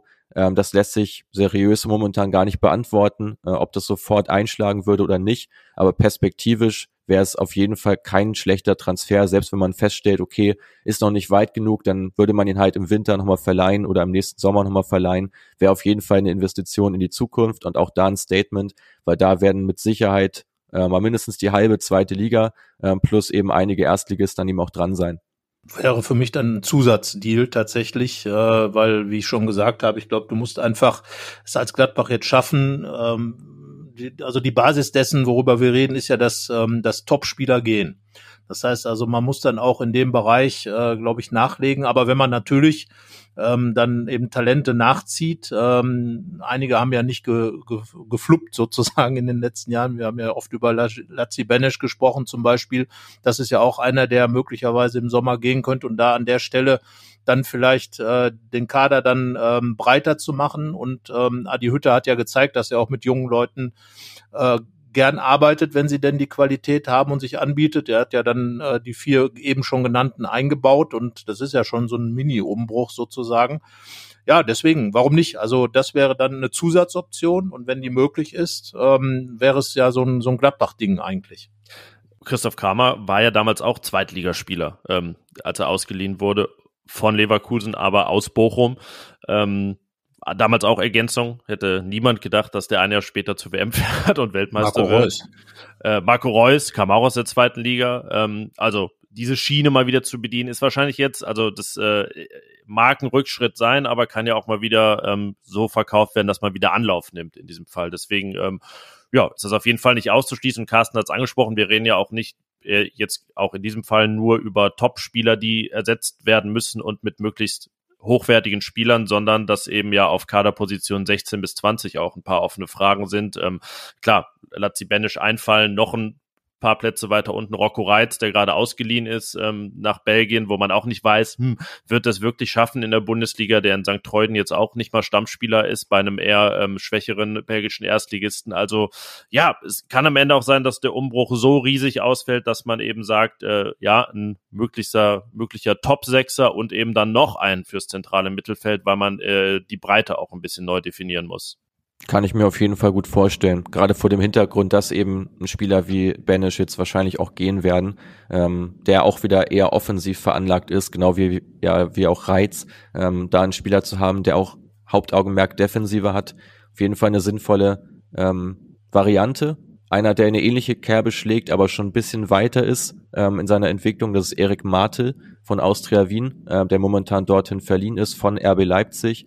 Ähm, dürfte in Leipzig wahrscheinlich noch keine Rolle spielen, ähm, aufgrund äh, seines Alters, ja auch ist erst 19 Jahre alt, ist aber auch ein Spieler, der defensiv ähm, da einiges bewerkstelligt äh, bei der Wiener Austria, 13 Balleroberungen aufweist pro Spiel, dazu ja auch Junioren-Nationalspieler. Ähm, da auch eventuell eine Option, vielleicht Laie mit Kaufoption in die Wege zu leiten, ähm, ihn im Sommer da dazu zu holen. Auch ein sehr, sehr entwicklungsfähiger Spieler, der eben, wie gesagt, eher die defensive Komponente bemüht. Carsten, nicht, kein, nichts zu ja, ergänzen. Also ich, ich dachte, Im Grunde genommen Spieler aus der österreichischen Liga sollte man natürlich im Fokus haben, weil ich glaube, dass Adi Hütter und äh, sein Co-Trainer Christian Pantinger das mit Sicherheit auch im, im Blick haben. Und ähm, ja, wie gesagt, wenn das Spieler sind, die eben von der Systematik her passen ähm, und, und den Kader dann äh, an der Stelle dann eben auch in der, in der zweiten Reihe so ähm, parat machen, dass Adi Hütter weiß, wenn mal eine ausfällt, was ihm dieser Saison ja extrem oft passiert ist, dann, dann habe ich da auch eine Alternative. Ähm, ja, und bei Rocco Reitz muss man wirklich schauen. Ähm, ich glaube, die Gladbach halten extrem viel von ihm und sehen ihn auch da wirklich als, als Ballverteiler im, auf der Sechs und äh, als Balleroberer, ähm, aber er muss sich da natürlich dann äh, auch mal anders aufstellen, weil St. Tröden da nur Ersatzmann zu sein, ist sicherlich auch nicht das, was man sich vorgestellt hat mit dieser Laie. Das heißt also die ganz große Erfahrung und wir haben es bei Lazzi Benesch gesehen, der ja aus Kiel zurückkam und alle dachten, na, jetzt geht da richtig was und äh, ja, gegangen ist dann im Endeffekt nix. Also nur verliehen bedeutet auch nicht, dass es gleich besser wird. Also Alternativen dazu haben, und möglicherweise dann auch jetzt zu holen und dann nochmal zu verleihen. Das hat sich in Gladbach ja in den letzten Jahren dann auch als Alternative da angeboten. Ähm, siehe Kone auch für das halbe Jahr. Warum nicht? Ja, und die Leihschiene ist ja eben auch eine, wo wir gesagt haben, das ist jetzt eine Möglichkeit, den Umbruch auch ein bisschen über mehrere Jahre zu strecken, genauso wie ähm, ein Spieler, der eher älter ist, zu holen. Endo ist ja auch keiner, obwohl wenn er so wie Hasebe noch neun Jahre dann spielt, hat er no, noch neun Jahre vor sich, ist es dann doch eher mit 29, 29 ist glaube ich Endo ein äh, Perspektivspieler. Ähm, ja, das sind alles Möglichkeiten, um mal wieder ein bisschen andere Wege zu gehen, auch um Zeit zu überbrücken, um auch die Zeit zu überbrücken, bis finanziell sich alles wieder ein bisschen geordnet hat nach der Corona-Pandemie. Das ist ja auch ein wichtiger Faktor, weshalb wir jetzt auch gerade darüber reden, dass finanziell nicht äh, so viel geht. Äh, Carsten, wir hatten ja mal veranschlagt, jetzt haben wir vorhin die aufgezählt, die verkauft werden könnten, dass wir daher von 50, gut 50 Millionen Euro redet, was ja für die Namen, ich meine, es gab mal eine Zeit, wo man die wahrscheinlich für 120 hätte verkaufen können in Summe auf, auf ihrem Peak. Ja, da haben sich die Zeiten geändert und ähm, jetzt haben wir viel über Stabilität und Tore verhindern gesprochen. Ich glaube, wir äh, kommen mal in die, in die Hälfte unseres Kaderchecks, wo es darum geht, wer die Torproduktion ankurbelt. Und ähm, da hat ja Sportdirektor Roland Wirkus eigentlich auch zwei Typen sehr genau definiert. Zum einen ein wir haben es da mal interpretiert, dass es auch ein, ein dribbelstarker Spieler wäre, der auch mal wirklich im Eins gegen Eins Lösungen schaffen kann, der auch äh, quasi ohne, ohne Hilfe seiner Mitspieler die Dinge regelt, nämlich eben ähm, dann im direkten Duell mit Ball am Fuß. Ähm, deswegen, ja, wäre das, bevor wir dann gleich noch über einen sehr klaren Neuner und Vollstrecker reden, der nächste Block, ein Spieler mit Qualitäten im Dribbling. Bevor ich darauf eingehe, wollte ich noch kurz eine Sache äh, zu deinem äh, Punkt von eben sagen. Und zwar ist es da ja auch aus kaderplanungstechnischer Sicht ganz, ganz interessant, wie man das Ganze angeht. Wenn du eben sehr viele junge Spieler hast, die du entwickeln willst, macht es durchaus Sinn, auf derselben Position jemanden neben sich zu haben, der eher erfahren ist. Das ist zum Beispiel das Erfolgsrezept von ähm, dem OSC Lille, die in der letzten Saison ja französischer Meister geworden sind unter Christophe Gaitier, der inzwischen nach Nizza gegangen ist. Die haben genau das gemacht, immer Pärchen gebildet auf den Positionen, ein junger, ein erfahrener und das ist komplett aufgegangen, dieses Prozedere. Das ist auf jeden Fall ein Weg. Äh, natürlich Spieler im Peak zu holen, die jetzt 23, 24, 25 sind, wäre natürlich optimal, aber auch da halt eine Frage der Machbarkeit und der Finanzierbarkeit einer, der in so eine Kerbe reinschlägt, für mich auch der qualitativ ähm, vielversprechendste Kandidat ähm, bei den Flügelspielern, das ist Arnaud Nordin oder Nordin äh, ausgesprochen, 23-jähriger Franzose aus Saint-Étienne, ähm, ist ablösefrei im Sommer, ähm, dazu Linksfuß, was ja auch für die Gladbacher Mannschaft ganz interessant ist. Wir hatten da ja schon mal im Vorgespräch drüber geredet, Janik, dass eigentlich sehr wenige ähm, Linksfüßer gerade im Kader stehen bei Borussia. Ähm, ja, ein Spieler, der gerne ins Dribbling geht, auch über viel Tempo verfügt, äh, immer wieder auch progressiv an seinen Gegenspielern vorbeizieht, bedeutet also mit Ball Richtung Tor ähm, einen Raumgewinn erzeugt. Ähm, ja, also insgesamt äh, ein Spieler, der durchaus weiterhelfen kann, ähm, auch wenn er mal wieder diese Frankreich-Connection da bemüht. Ja, aber das äh, scheint ja auch ein Ausbildungsschwerpunkt da zu sein. Ähm, ja, ja, ich glaube, Carsten, dass man das ja auch jetzt nicht ausschließen muss. Also es wird ja wahrscheinlich auch so sein, dass diese sogenannte French Connection ein bisschen schrumpft und vielleicht geht man es ja auch demnächst ein bisschen anders an, ähm, was zum Beispiel dann die, die, die Sprache angeht, dass, dass die Spieler dann vielleicht ein bisschen, na, ich hätte fast gesagt, gezwungen, dass ein bisschen mehr forciert wird, dass, dass äh, man sich da auch ähm, sprachlich besser einfindet. Man sieht es immer noch im Gladbach-Training, dass äh, Oliver Neville wirklich jede Anweisung da eigentlich übersetzt äh, für Markus Thüram oder ähm, dann zumindest auch mit dem Englisch gesprochen wird, obwohl der jetzt im, im dritten Jahr da ist. Ähm, ja, aber ich sag mal so, wenn der Markt ähm, die optimale Lösung hergibt, Carsten, ähm, aus, aus diesem Bereich, dann ist das jetzt auch nicht ausgeschlossen. Also ich gehe davon aus, dass die Gladbacher auf jeden Fall den französischen Markt, der ja nun auch wirklich einfach ein sehr guter ist, das darf man ja nicht vergessen. Ich meine, ja. die, die französische ja. Akademie äh, hat nun viele Talente hervorgebracht. Wir, wir reden über eine der besten Nationalmannschaften der Welt. Äh, und von daher ja, gibt es eigentlich keinen Grund, nicht auf den französischen Markt zu gucken. Und äh, mit äh, Kone hat man ja auch wirklich jetzt gute Erfahrungen gemacht. Ducouré hat viel Verletzungspech, also ist ja auch ein großes Talent, das ist einfach eine sehr tragische Geschichte. Ähm, klar, Cousins hat jetzt aufgrund äh, seiner, ja, sagen wir, schwierigen ähm, Sozialkompetenz vielleicht nicht so gepasst. Ähm, äh, Markus Thuram hat seine, seine Leistungen gebracht, ähm, hat vielleicht ganz einfach einen anderen Fokus, äh, äh kam auch in einer anderen Denk- Zeit von Mönchengladbach, wo man eben auch größer gedacht hat, wo man in ähm, Dimensionen gedacht hat, wo man auch Weltmeistersöhne gut ver vermarkten konnte. Ähm, Alassane Player ist Alassane Player, also ich glaube, der redet auch mit den Franzosen nicht so viel, ähm, sondern ist eher der Schweiger. Also ja, keine Ahnung. Es war ja diese Grüppchenbildung war ja ein Thema und ich glaube, Mats, äh, da sind wir uns alle einig, Janik. Ähm, am Ende geht's darum, äh, dass, dass die Gruppen äh, dann, äh, ich sage jetzt mal Samstag 15.30 Uhr gut funktionieren und äh, dann können die sich auf dem Trainingsplatz zusammenfinden, wie sie wollen. Das äh, muss einfach koordiniert werden, dass eben die Mannschaft als solche funktioniert. Und auch da, wir gucken auf die Frankfurter Mannschaft von Adi Hütter, das war ja quasi auch eine Weltauswahl.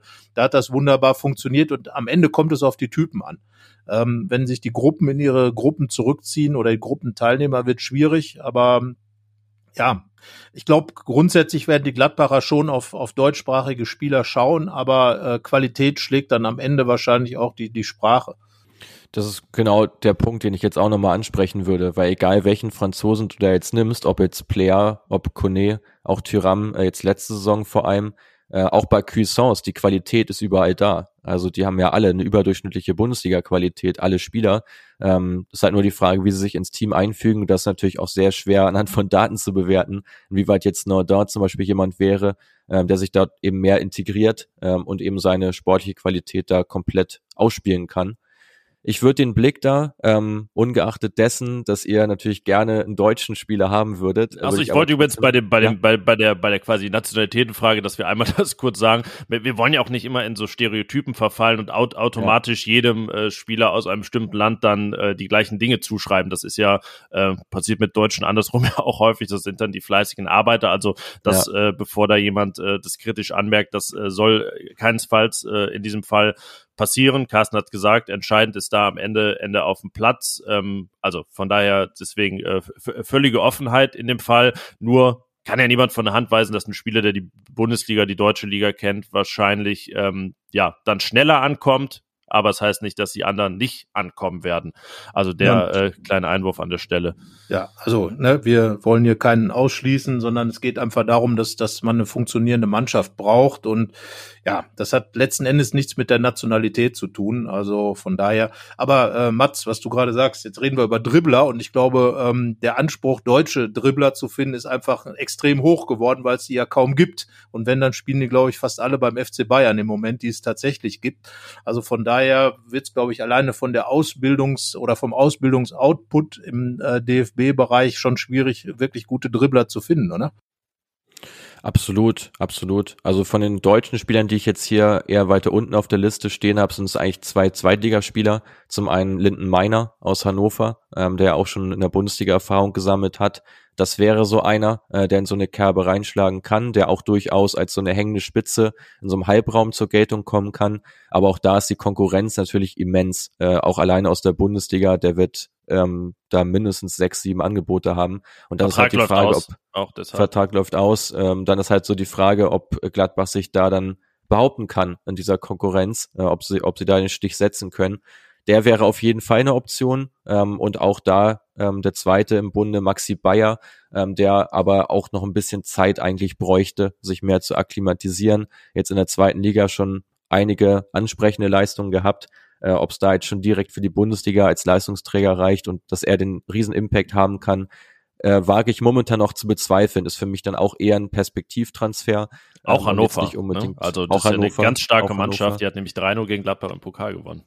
das stimmt. Das stimmt. Wobei ich glaube, da habe ich es mir nicht notiert, ähm, korrigiere mich, wenn ich falsch liege, aber Bayer ist, glaube ich, von Hoffenheim ausgeliehen, gerade an Hannover. Oh ja, das müsste ich parallel nachgucken. Kannst du parallel war, mal nachschauen. War irgendwas, genau. Wir, wir, reichen das nach und dann äh, kannst du sagen, wen du noch auf der Liste hast. Ergänzen äh, wir gleich. Genau, also ich ja. wollte den Blick da ganz gerne mal nach, nach Belgien richten. Ähm, dort gibt es so kurzes Jahr bei Bayern, ne? Kurzes Jahr. Ich sehe. Okay. Ja, perfekt.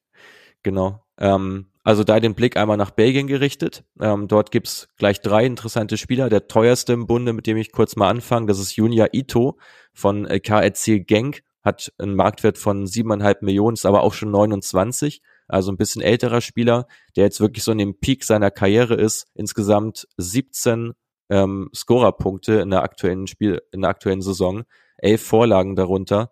Ja, ein Spieler, der extrem gerne und viel ins Dribbling geht, viele Chancen kreiert und aber auch über eine ordentliche, ja, über ein ordentliches Tempo verfügt, äh, kommt vor allem über die linke Seite, ist aber auch wieder ein Spieler, darauf wurde ja ähm, jetzt auch explizit geachtet, der eben auch aus dem Halbraum heraus spielen kann und jetzt nicht dieser ganz klassische Flügelspieler ist, der an der Linie klebt, ähm, der im Gladbacher System ja nicht so wirklich vorhanden ist. Ähm, du hast gerade was ganz Wichtiges gesagt, was glaube ich für Adi Hütter dann auch nochmal eine Rolle spielt. Er das oft erwähnt, Tempo. Ähm, ich glaube, das ist was, was die Gladbacher gerade äh, im Spiel nach vorn, im Umschaltspiel gebrauchen können. Wir haben ja über Jonas Hofmann und, und Florian Neuhaus gesprochen. Die sind ja beide in der Lage, das Spiel schnell zu machen, aber sind jetzt keine Sprinter in dem eigentlichen Sinne. Und ich glaube, dass ja. ähm, auch äh, die bisher vorhandenen Stürmer jetzt nicht gerade äh, als Sprinter da sich hervortun. Von daher äh, das Tempo äh, in Gladbach nochmal deutlich zu erhöhen und dann vielleicht auch ein Spieler, der in diesen Eins gegen Eins Spielen dann eben auch Räume aufreißt, das, das wäre dann schon sehr wichtig. Und ich glaube, das ist auch etwas, worauf Adi Hütter extrem viel Wert legen wird äh, bei der Sichtung äh, der möglichen Kandidaten. Ja, und wenn wir unsere äh, Liste hier sehen der möglichen Abgänge, Zagaria ist schon weg, der hat den Saison-Topwert ähm, und äh, Tyram und Embolo sind da auch weit vorne und dann ist schon Luca Netz der, der schnellste im Kader tatsächlich. Also John Bayer, Skelly immerhin, darauf hat man Wert gelegt. Diese Jungen sind äh, recht flott unterwegs, aber ja, Ausbaupotenzial gibt's da definitiv, wenn man sieht, dass, glaube ich, Bayer Leverkusen allein unter den schnellsten 25 der Bundesliga fünf Spieler hat. Das äh, hat Gladbach ja auch leidvoll erfahren im Hinspiel, was da geschwindigkeitsmäßig mäßig auf dem, auf dem Platz ist. Ja, einer, der auch dieses Problem beheben könnte, das wäre Jean Dompe, auch wieder aus Belgien ähm, oder in Belgien spielend für Sulte Waregem, äh, Waregem ähm, aktiv. Vertrag bis 2023, hat einen Marktwert von 2,2 Millionen. Klingt jetzt ja alles erstmal noch so, ja, mittelmäßiges Team, Spieler im mittelmäßigen Alter, aber jetzt kommt's, zwölf Torvorlagen der aktuellen Saison. Und das ist natürlich schon eine Hausnummer, gerade für so ein Team, das jetzt nicht zu den Spitzenteams zählt ähm, in der belgischen Pro League. Ja, ein Spieler, der über 7,4 Mal ins Dribbling geht und da auch eine richtig gute Erfolgsquote hat von fast 60 Prozent, das ist wirklich hoch. Äh, also gerade so bei Dribblings muss man sagen, alles, was so über 50 liegt, ist schon wirklich ein guter Wert. Der liegt hier um einiges drüber. Ähm, dazu auch einige progressive Läufe, die sich bei ihm einstellen. Wir haben ihn auf unserer Seite auch schon mal vorgestellt vor einiger Zeit. Ähm, also auch schon ein Spieler, der seit längerem schon wirklich gute Leistungen zeigt. Äh, auch in einem Alter ist, wo du gerade so diesen Peak hast, ähm, wo es jetzt wirklich ja, ein stabiles Leistungsniveau ist, was man sich da einkaufen würde und auch ein Spieler, der absolut erschwinglich ist ähm, für Gladbach und da jetzt keine großen Kosten verursacht. Ja, und Waregem ist ja auch ein Verein, in dem Gladbach schon mal einen guten Spieler gefunden hat, beziehungsweise der von dort, der dahin ausgeliehen war vom FC Chelsea, nämlich Torgan Hazard, hat, hat sich dort, glaube ich, etabliert als, als äh, guter Spieler und ähm, ist dann sozusagen, äh, war das, war Gladbach dann die nächste Station und äh, ja, ich glaube, dass einfach die belgische Liga, wenn man den belgischen Fußball sich anschaut, äh, der ja auch vieles von diesem Spiel, was Adi Hütter umsetzen will, generell ähm, hat ähm, und äh, generell auch von der Systematik her ähnlich spielt. Ich glaube auch in diesem 3-4-3-System in der Nationalmannschaft und wahrscheinlich dann auch in vielen Clubs so spielt. Ähm, von daher sind das natürlich Spieler, die dann die Systematik ebenso äh, beherrschen wie die, ähm, ja, Marco Rose hat es immer Haltung genannt, um diesen Begriff mal mit reinzubringen, auch wenn er jetzt nicht von Adi Hütter ist. Aber ich glaube, das ist extrem wichtig, dass Spieler kommen, die ähm, eine gewisse Einstellung zu dem Fußball haben, der in Gladbach spielen will und zum Zweiten auch sich mit dem Verein und der ganzen Sache identifizieren. Und ich glaube, wenn dann Spieler aus der belgischen Liga, aus der niederländischen Liga kommen, gerade auch von den Clubs, die so auf dem im, im unteren oder im mittleren Bereich unterwegs sind, dann ist das für die einfach auch ähm, ein großes Ding für Borussia Mönchengladbach ja. zu spielen, ja. auch wenn es nicht international ist, auch wenn es nicht ähm, äh, gerade äh, um die Champions League geht, aber dass eben Borussia Mönchengladbach, Janik hat es ja auch eben schon gesagt, äh, hat einen super Namen, glaube ich, nach wie vor in Benelux, einfach aufgrund der Geschichte. Viele Gladbach-Fans leben auch in Belgien und in äh, den Niederlanden und ich glaube, diese Verbindung ist nicht, nicht unwichtig, dass eben die Einstellung und äh, die Identifikation mit dem Club, mit der Sache und auch mit dem Fußball ähm, einfach ganz groß ist. Mats, äh, vielleicht ein kleiner Einschub mit deiner Expertise an der Stelle. Ihr habt ja wirklich, äh, sag ich mal, äh, jede europäische Liga im Blick. Das kann man ja bei Create Football dann auch in euren Podcast oder auf eurer Instagram-Seite immer sehen. Ähm, jetzt war Gladbach bei Kone zum Beispiel in der zweiten französischen Liga unterwegs. Gibt es gerade so Märkte, Ligen, wo du sagst, boah, das, äh, da könnte man schon Scouting-Schwerpunkt bilden, weil die im Moment besonders interessant sind? Ja, also im Falle von, von Gladbach ähm, und jetzt dem, was Hütter spielen lassen will, ist es eben vor allem Frankreich und Belgien. Das sollten so die beiden Hauptzielmärkte äh, im Wesentlichen sein. So Deutschland hat man ja, ist ja klar, hat man sowieso im Blick, die lasse ich jetzt hier mal außen vor, wenn man auf, auf, aufs Ausland geht, dann auf jeden Fall die Märkte, wo man es ein bisschen verschlafen hat, ist für mich Skandinavien. Ähm, da wollte ich jetzt gleich eigentlich noch drauf zu sprechen kommen, ich ziehe es jetzt aber mal vor. Ähm, da gab es nämlich den guten Patrick Walemark und auch äh, Amu, die beide in Skandinavien eine richtig starke Leistung gezeigt haben, beide in Schweden aktiv waren ähm, und beide sind jetzt eben im Winter gewechselt, der eine zu Feyenoord und der andere zum FC Kopenhagen für Ablösesummen so um die drei Millionen. Das wären also schon Spieler gewesen, die man sich durchaus hätte holen können, ähm, die auch sehr, sehr jung und entwicklungsfähig sind. Also wenn ich noch einen dritten Markt nennen würde, dann wäre Skandinavien. Da gibt's jetzt momentan nicht die riesen ähm, Auswahl, weil da ja auch immer im Kalenderjahr gespielt wird. Insofern kann man jetzt noch kaum sagen, wer in der aktuellen Saison so die Spieler sind, auf die man auf jeden Fall im Sommer gehen sollte. Ist auch eher wieder ein Thema für den Winter. Aber ja, da würde ich ähm, nach dem Sommertransferfenster würde ich, glaube ich, auf jeden Fall mal Skandinavien scouten. Ja, die Sache, ich glaube, jetzt im Winter sind sie halt mit Marvin Friedrich einfach in die, in die Vorleistung gegangen und äh, das ja auch schon wirklich auf der letzten Rille, was die Ablösesumme anging. Von daher war es, glaube ich, schwierig, da überhaupt etwas zu machen. Äh, durch den Abgang von Zacharias dann ein bisschen was aufgefangen worden. Ähm, das sind natürlich jetzt auch drei Märkte, wo ich mal sagen würde, die hat natürlich jeder im Blick. Ähm, Frankreich ist im Moment natürlich ein Highlight-Markt. Belgien ist äh, auch eine der besten Nationalmannschaften der Welt. Kevin de Bruyne einer der besten Spieler der Welt, in einer der besten Mannschaften der Welt. Skandinavien generell ein Markt, auf den die Premier League extrem früh und gut, glaube ich, schaut. Ähm, was ist mit, äh, mit gibt es noch so einen Geheimmarkt, wo du sagen würdest, ähm, ja, da könnte man vielleicht auch mal schauen. Der wäre dann natürlich jetzt nicht mehr ganz so geheim, wenn wir ihn besprechen werden, aber denke mir immer, warum guckt man nicht mal auch auf den amerikanischen Markt Spieler, die teamfähig sind, die äh, gut ausgebildet sind, die äh, wirklich auch mit Herz spielen, ähm, sind ja gerade die amerikanischen äh, äh, Spieler dann immer gewesen, hat auch eine gewisse Verbindung zu Gladbach, eben mit Casey Keller, mit Fabian Johnson, Michael Bradley.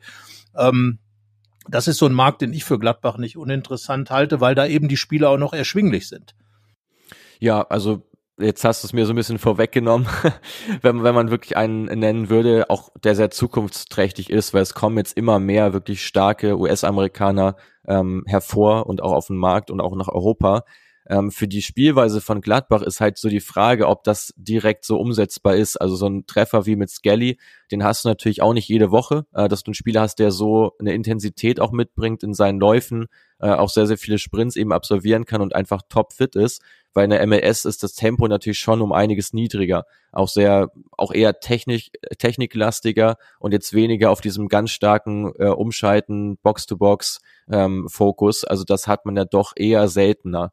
Ähm, aber trotzdem, äh, gerade im Hinblick auf Talente, gebe ich dir da recht. In Europa ist natürlich so, wenn wir jetzt so Märkte wie Kroatien ähm, zum Beispiel äh, da mal in den Fokus rücken lassen, da ist natürlich wieder die, dass die Problematik, dass die Spieler einfach international nicht so wahnsinnig erfahren sind, es sei denn, sie spielen eben für Dynamo Zagreb und dann sind sie halt auch gleich schon wieder ein paar Millionen teurer. Also da jetzt wirklich ein, ein Treffer zu landen, der sehr, sehr günstig ist und darüber hinaus eben schon auf einem auf einem sehr hohen Leistungsniveau äh, ist, das ist halt einfach schwierig, diese Kombination. Da muss man sich darüber im Klaren sein, wenn man eben so einen Spieler holt, dass er eben Zeit brauchen wird ähm, und dass es eben jetzt kein Transfer ist, von dem du deine Saison abhängig machen solltest.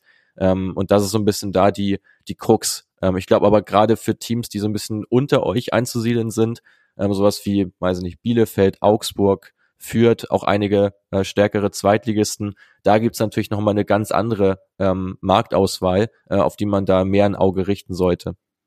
Also ich glaube, was nochmal zurück auf den amerikanischen Markt, man muss ja auch schauen, welche Spielertypen man dann haben will. Also man wird wahrscheinlich da weniger diesen Umschaltsechser bekommen, sondern vielleicht eher den Dribbler oder den, vielleicht sogar den Mittelstürmer, weil ich glaube, dass äh, in der MLS oft noch diese klassischen Positionen auch belegt sind und die amerikanischen Spieler auch diese klassischen Positionen haben ich sag jetzt mal, wenn man jetzt einen Fabian Johnson zum Beispiel hätte, dann hätte man ja diesen Schienenspieler auch wunderbar belegt und der könnte ja genauso gut auch Mittelstürmer spielen, was er ja getan hat.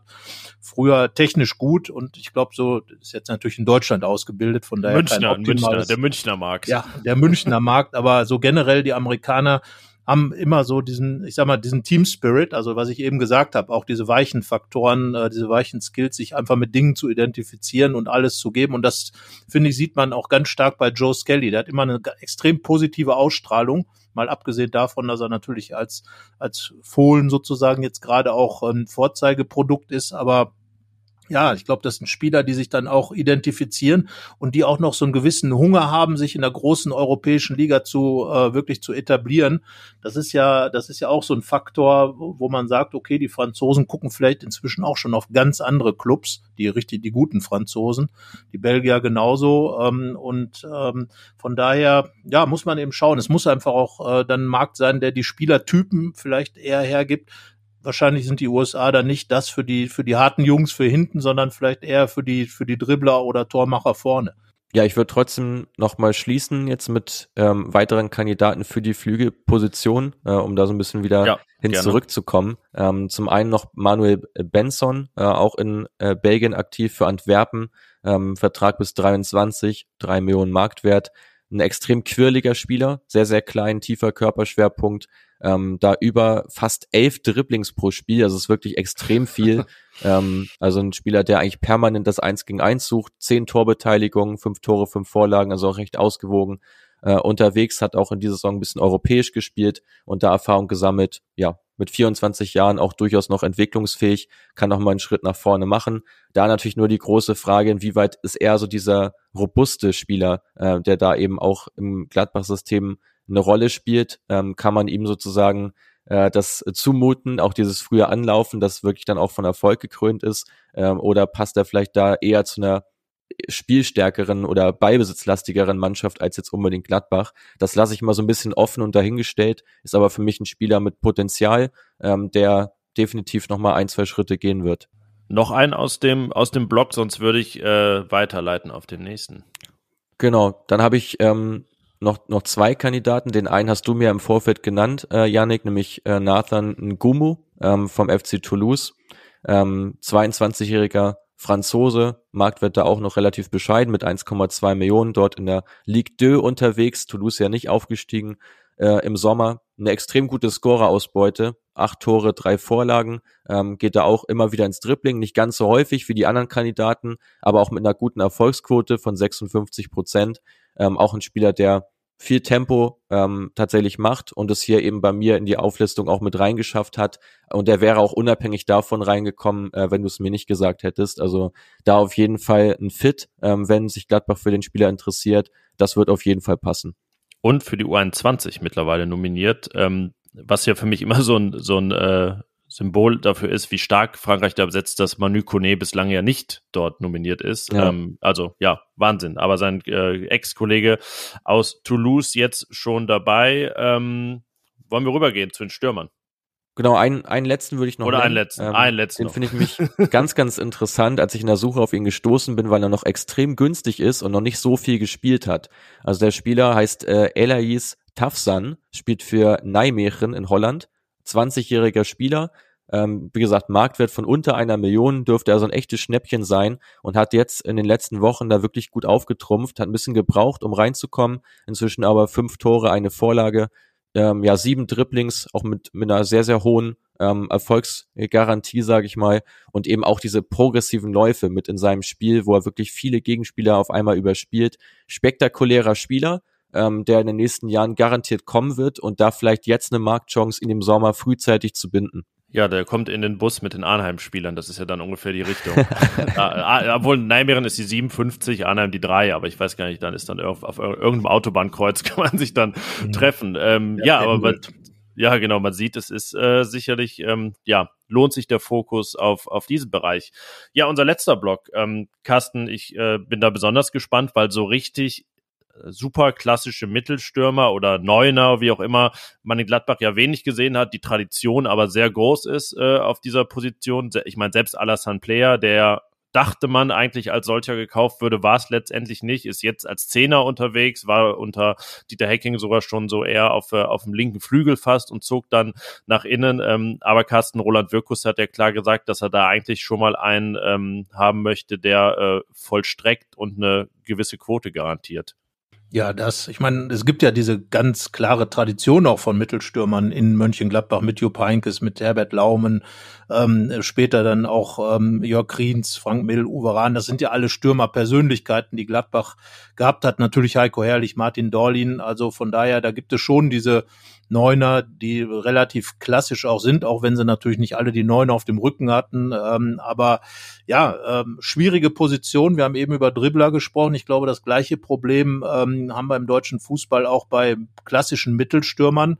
Sie wurden einfach nicht wirklich ausgebildet. Stürmer sollen alles können und können auch alles, bis auf wirklich äh, gute Quoten haben. Wenn man sich die Bundesliga anschaut, äh, sind es vor allem Spieler aus, aus anderen Ländern, die hier die vielen Tore schießen. Äh, vergangene Saison waren es Lewandowski, Haaland und ähm, und Silva, die vorne standen. Ähm, Silva ja auch eher ein Konterstürmer, würde ich fast sagen. Kein ganz klassischer Mittelstürmer, jetzt in Leipzig angesiedelt. Unter Adi Hütter damals in Frankfurt sich extrem entwickelt. Mit seinen, glaube 28 Toren waren's. Ähm, aber ähm, ja, wenige Deutsche, die äh, für diese Rollen dann in Frage kommen. Und ich habe ja so meinen Geheimtipp, ich weiß nicht, darf ich was vorwegnehmen? Jetzt Mats. Ja, bitte. Äh, ja, gerne. Also ich würde, würde äh, an der Stelle vielleicht einfach mal versuchen, äh, Schupomotting vom Bayern auszuleihen, der ähm, zwar alt ist ähm, und äh, trotzdem aber eine gute Torquote hat und vielleicht für ein Jahr einfach mal oder für zwei Saisons ja, ein bisschen einfach mal das bringt, was Gladbach am liebsten sieht. Was war ja mal eine Torfabrik, also Tore. Aber bist du dir sicher, dass er das wirklich kann? Tja, also zumindest ähm, hat er jetzt in dieser Saison, wenn er gespielt hat, getroffen. Aber natürlich über eine ganze äh, Saison mit 90 Minuten spielen äh, muss man schauen. Aber zumindest wäre es dann auch äh, ein Typ, der für Gladbach ähm, auch ein bisschen was hermachen würde.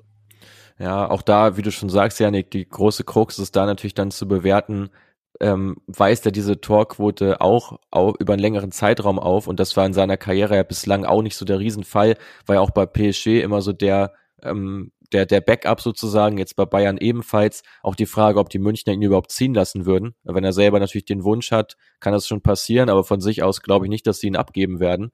Ähm, also da, ja, interessanter Einfall, auf ihn wäre ich jetzt nicht gekommen. Ich habe auch generell aus Deutschland ähm, nur einen einzigen Spieler und der ist auch eher auf der auf der unteren ähm, ähm, Seite der, der, der Stürmerkandidaten.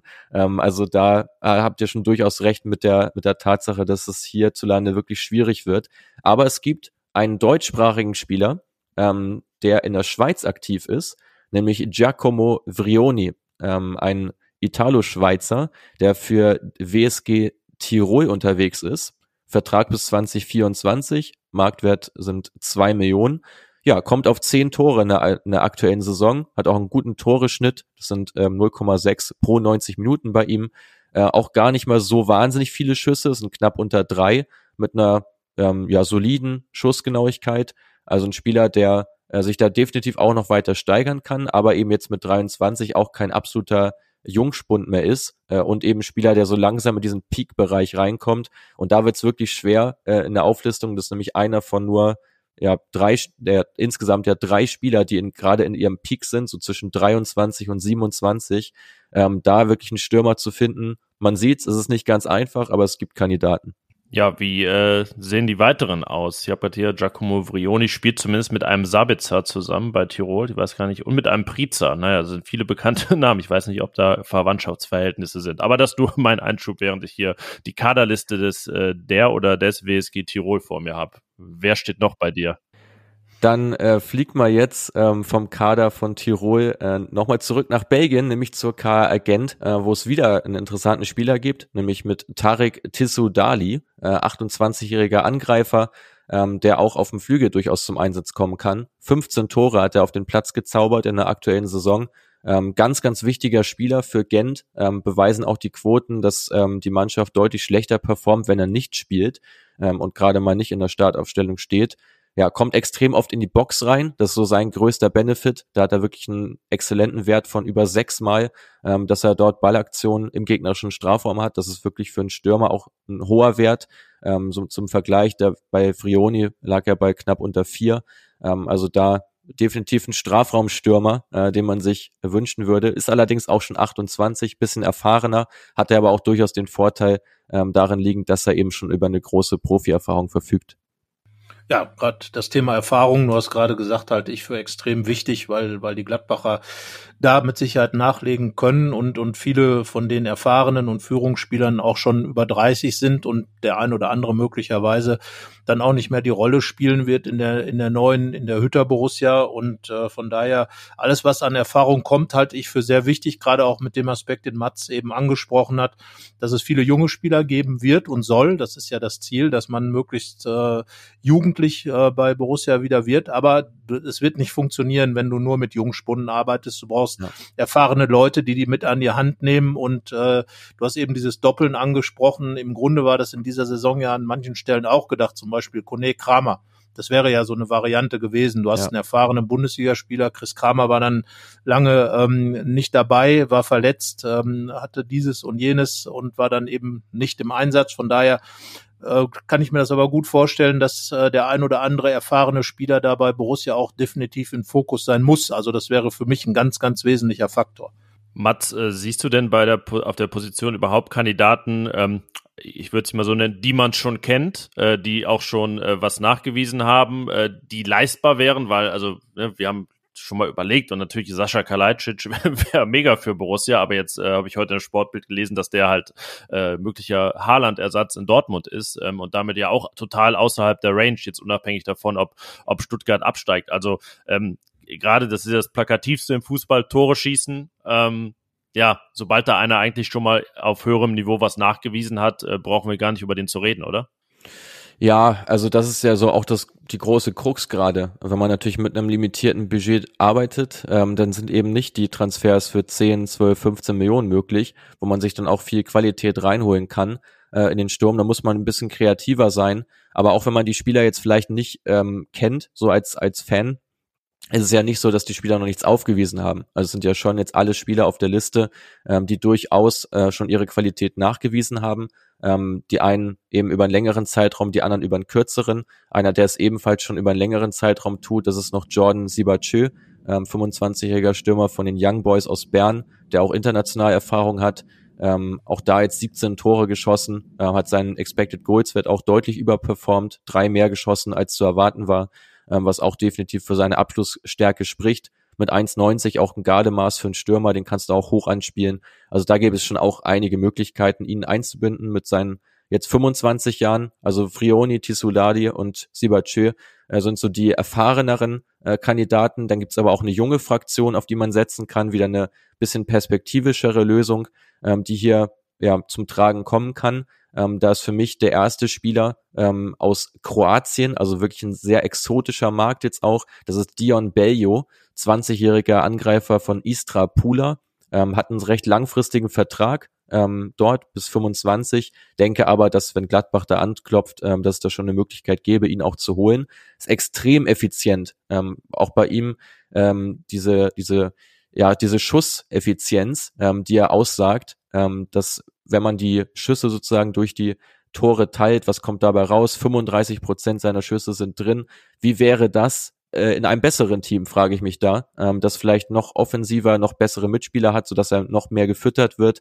Das kann jemand sein, ähm, der wirklich komplett durch die Decke geht. Das sind so richtig diese Raketenspieler, die entweder durchschlagen, äh, durchschlagenden Erfolg haben oder dann eben noch nicht das äh, gewünschte Niveau haben.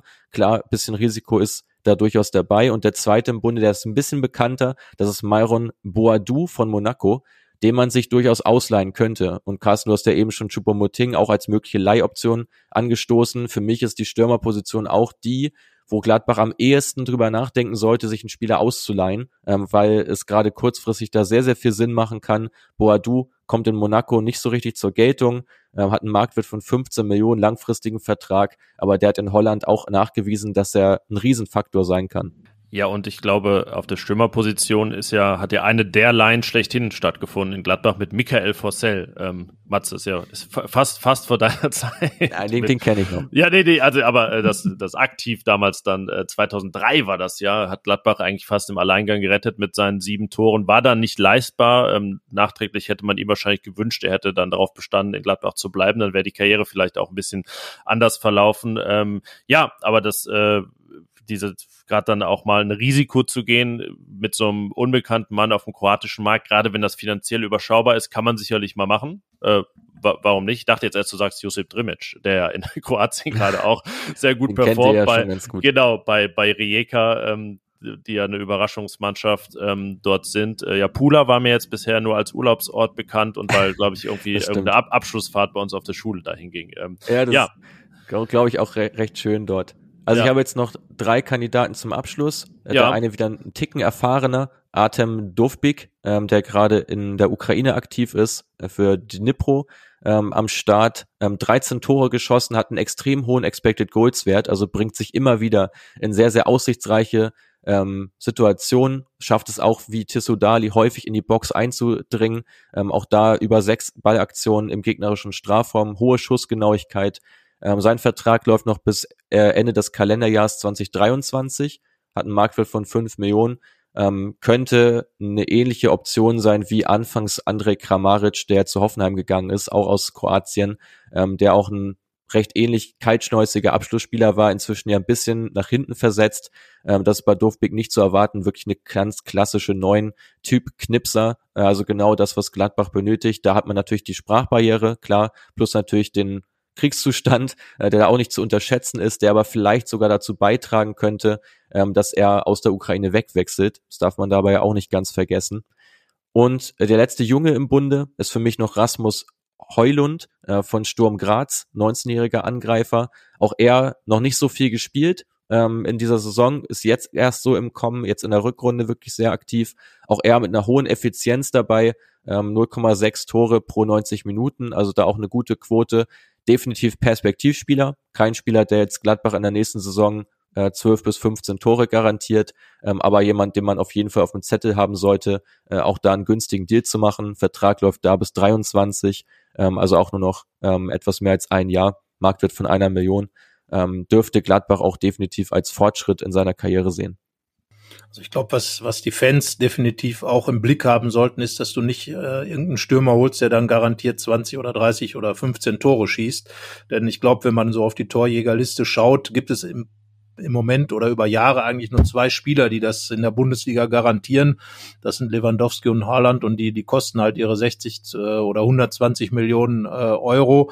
Silva war ja eher eine Ausnahme. Wenn man sich so seine Saisons anguckt, waren diese 28 Tore ja wirklich äh, sein, sein Peak und äh, tut sie tatsächlich in äh, Leipzig jetzt ja auch doch eher ein bisschen schwer, das wieder nachzuziehen. Also von daher, man sollte jetzt nicht erwarten, dass man sofort hier einen Jupp Heynckes dann hat, der da seine 100 Tore schießt, sondern ähm, ja, man muss den Spielern dann auch Zeit geben.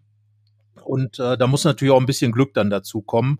Aber ich glaube, Adi Hütter hat gezeigt, gerade auch bei Silva, der ja auch ein bisschen als schwierig galt und, und auch nicht gerade so als äh, gerade im, im totalen Flow nach äh, Frankfurt damals kam, dass er solche Spiele auch wieder in die Spur setzen kann, äh, Kostic genauso. Ähm, das sind ja alles Spieler, die, die auch keinen leichten Weg hatten. Ähm, Gibril So, äh, den hat er in, ähm, in Bern wieder aufgebaut. Also ich glaube, man kann da auch ein bisschen was riskieren, was so die, den Typen angeht oder was, was die Persönlichkeit angeht. Und äh, auch das wäre ein Faktor. Und da sind natürlich gerade vielleicht auch Mittelstürmer äh, so Leute, die das mit reinbringen könnten, einfach mal so Typen zu haben, die nicht ganz so nett vielleicht auf dem Platz sind. Das wäre für Gladbach halt noch ein ganz extremer Faktor, diese Mannschaft so ein bisschen ja, wie nennt man das, robuster zu machen, weiß ich nicht. Wie auch immer, auf jeden Fall ähm, könnte man gerade, was den Mittelstürmer angeht, da sowas haben. Und warum nicht dann jemanden aus Kroatien, äh, die ja dann auch gerade was, was Frankfurt, der Blick da nochmal geht, ähm, gezeigt haben, dass, dass Hütter mit denen offenbar auch gut, gut agieren kann, diese Typen einfach ähm, auffangen kann und, und einbauen kann. Ich bin da wirklich sehr gespannt. Also nochmal, was Janik eben gesagt hat, hier geht es nicht darum, jemand kommt aus Kroatien und ist deswegen dann äh, eine gewisse Art von Spieler, aber ich glaube, dass die Spieler aus diesen Ligen ganz einfach, was ich eben auch für die Amerikaner gesagt habe, noch den Drang haben, wirklich äh, die Bundesliga als einen riesengroßen Schritt nach vorne zu sehen. Und das ist vielleicht bei Belgiern, Franzosen nicht ganz so der Fall. Und deswegen, warum nicht auch in diese, in diese kleineren Ligen zu gucken, ähm, das könnte vielleicht den einen oder anderen wirklich guten Spieler hervorbringen. Ja, und Trainer arbeiten ja auch gerne in gewissen Mustern in ihrer Karriere. Deswegen finde ich jetzt Sibatschö von, von Bern aus mehreren Gründen auch interessant. Erstmal ähm, war Adi Hütter in Bern, hat damals mit Oaro ja auch einen ähnlichen Typen gehabt, der ähm, die wichtigen Tore geschossen hat. Ähm, Franzose, jetzt glaube ich, weiß nicht, ob er überhaupt noch spielt, jedenfalls auch schon äh, Mitte 30. Und ähm, ja, Sebastian Aller, ja wahrscheinlich auch so vom, vom Körperbau ein ähnlicher Typ wie, wie Sibatschö, der da um die 1,90 ist. Ähm, ja, deswegen. Gerade erst an der Torschützenliste in der Schweiz. Das ist ja früher war es immer so, da wollten alle immer den Torschützenkönig aushaben. Ne? Das, das hieß ja, das Torschützenkönig aus Polen, äh, Tschechien, der Schweiz und so weiter. Ähm, ja, und wenn sich das Paket äh, machen ließe, das äh, fände ich jetzt wahrscheinlich am, ähm, ja, also klang nach dem mit der größten Garantie, dass es funktionieren würde.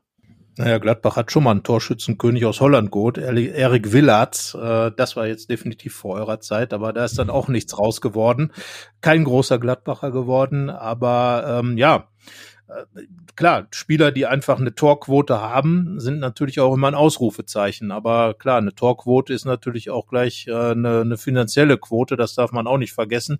Also ich gerade was diese Mittelstürme angeht, muss man, glaube ich, jetzt wirklich einen sehr, sehr guten Blick im Scouting haben. Einfach schon nach vorne zu sehen, äh, weil, weil die, die jetzt schon viele Tore geschossen haben, wirst du nicht bekommen, wenn du keine Kohle hast.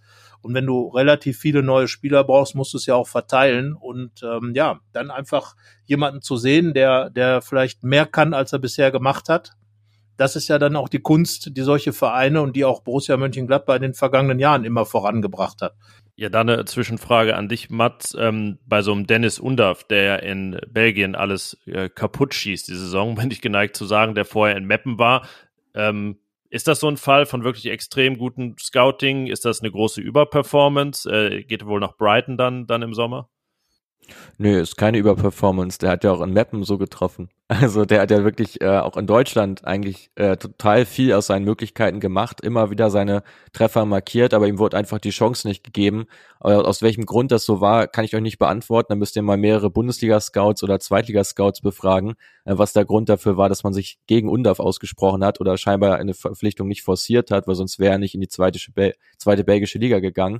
Ähm, aber der wäre für mich gerade nach seiner letzten Saison, wo er ja in Belgien auch schon in der zweiten Liga zwar, aber da auch extrem gut getroffen hat, wäre eigentlich eine super Option gewesen, ihn vor der Saison zu holen. Also nicht nur für Gladbach, sondern auch für diverse andere Vereine, weil das wäre definitiv möglich und den hätten wir datenbasiert auch mit Sicherheit vorgeschlagen. Ist jetzt vom Markt, äh, hast du ja richtig gesagt, aber gerade so diese Spieler, die eben vielleicht vor einem, vor zwei Jahren eine richtig gute Saison hatten und danach irgendwas passiert ist, sodass sie jetzt nicht mehr so in der Spur sind, die sind natürlich schon auch spannend. Einen habe ich hier noch bei den Flügelspielern notiert, das ist nämlich Sidera Ijuke, ähm, von ZSK Moskau, auf den genau das zutrifft, hat auch in Herrenwehen eine hervorragende Runde gespielt in Holland, ist dann nach Russland gegangen, äh, dort jetzt nur, nur in Anführungsstrichen fünf Scorerpunkte, immerhin hat er sie gemacht, aber ist natürlich bei weitem nicht das, was man sich versprochen hat von ihm, auch erst 24, also das sind eben auch natürlich interessante Herangehensweisen, um dort Spieler rauszufiltern, ähm, die gerade auch im Angriffsbereich äh, da natürlich so ein bisschen mehr unterm Radar laufen, weil es eben schon ein, zwei Jahre her ist. Zu diesen Spielern zählt ja definitiv auch, wobei es ja schon ein bisschen länger her ist, Hannes Wolf. Der kommt ja zurück äh, als Leihspieler. Wo würdest du den da einordnen? Die Gladbacher scheinen ja nochmal mit ihm versuchen zu wollen. Er hat ja auch so ein paar Skills, wo ich sage, ja, die, die würden die Mannschaft eigentlich voranbringen, aber er bringt sie nicht auf den Platz. Äh, glaubst du, dass er, dass er die Möglichkeit hat, jetzt nach Swansea sich hier in Gladbach doch nochmal zu etablieren oder macht es eigentlich gar keinen Sinn mehr? Ja, bei ihm ist ein ganz interessanter Fall. Wir haben ihn tatsächlich vor etwas mehr als äh, zwei Monaten analysiert. Da allerdings nicht für euch, Janik. Das kam nicht von euch, das kam nämlich von einer von einer Berateragentur, ich darf nicht sagen von welcher, aber für die haben wir es gemacht und haben festgestellt, ähm, dass Wolf eigentlich ein sehr spannender Spieler ist, vor dem Hintergrund, dass er eigentlich fast ja immer in Österreich und dann auch in Leipzig auf so einer zentral offensiven Position eingesetzt wurde, obwohl er eigentlich gar nicht der kreativste Spieler ist. Also es war doch recht offensichtlich, eigentlich kein Spieler, der jetzt eine hohe Scorerquote aufweisen wird, aber ein Spieler, der eigentlich fast immer das Pressing sucht, also immer dieses direkte Eins gegen Eins sofort forciert, dabei auch manchmal ungestüm ist, sich gelbe Karten einhandelt, wäre eigentlich ein Spieler, der auf einer Achterposition am besten zur Geltung kommen würde, wo er einen kreativen Spieler noch neben sich hat. Also, dass du einen klaren Sechser hast, der ist er nicht, aber er ist ein Achter, ein Läufer, der ähm, für ein Pressing-basiertes Team eine super Rolle spielen kann. Ähm, ja, dass es jetzt in Gladbach nicht so gepasst hat, liegt mit Sicherheit auch da am System. Auch er wurde ja häufig so als hängende Spitze teilweise sogar eingesetzt und eingewechselt. Überhaupt nicht seine Paradeposition, weil er eben einfach nicht diese Torgefahr mit sich bringt. Ähm, ich sehe die Chancen darauf, dass er bei Gladbach nochmal eine größere Rolle spielt, eigentlich nur dann als gegeben, wenn tatsächlich umgestellt wird auf einen klaren Sechser plus zwei Achter. Da kann er eine der Achterpositionen einnehmen. Wenn man aber bei diesem Zweier-Mittelfeld bleibt, dann glaube ich nicht, dass man Wolf dort tatsächlich aufstellen wird über einen längeren Zeitraum, äh, weil er dazu einfach zu ungestüm und zu ähnlich auch wieder zu Quadio Kone agiert. Und sofern der spielt, ist für Wolf im Grunde genommen kein Platz. Es sei denn, du hast vorne ihn als Zehner, da hat er ja nun ab und zu mal gespielt und war, glaube ich, auch ein bisschen so angedacht, wo er dann eben seine Attacken dann fahren kann. Aber er ist natürlich dann nicht der, der mit, mit den Pässen, wie jetzt beispielsweise Hofmann oder, oder Neuhaus, da wahrscheinlich dann das Spiel eröffnet. Also ist zumindest eine, eine Personalie, über die man sich noch Gedanken machen muss, weil er wird ja zurückkehren. Und äh, die Frage ist eben, ob er dann auch einen Markt hat, auf dem er da äh, möglicherweise Verkaufskandidat ist. Und grundsätzlich ist die Aussage ja, dass man es nochmal versuchen will. Deswegen bin ich da auch gespannt und ähm, welche Optionen er dann da anbietet.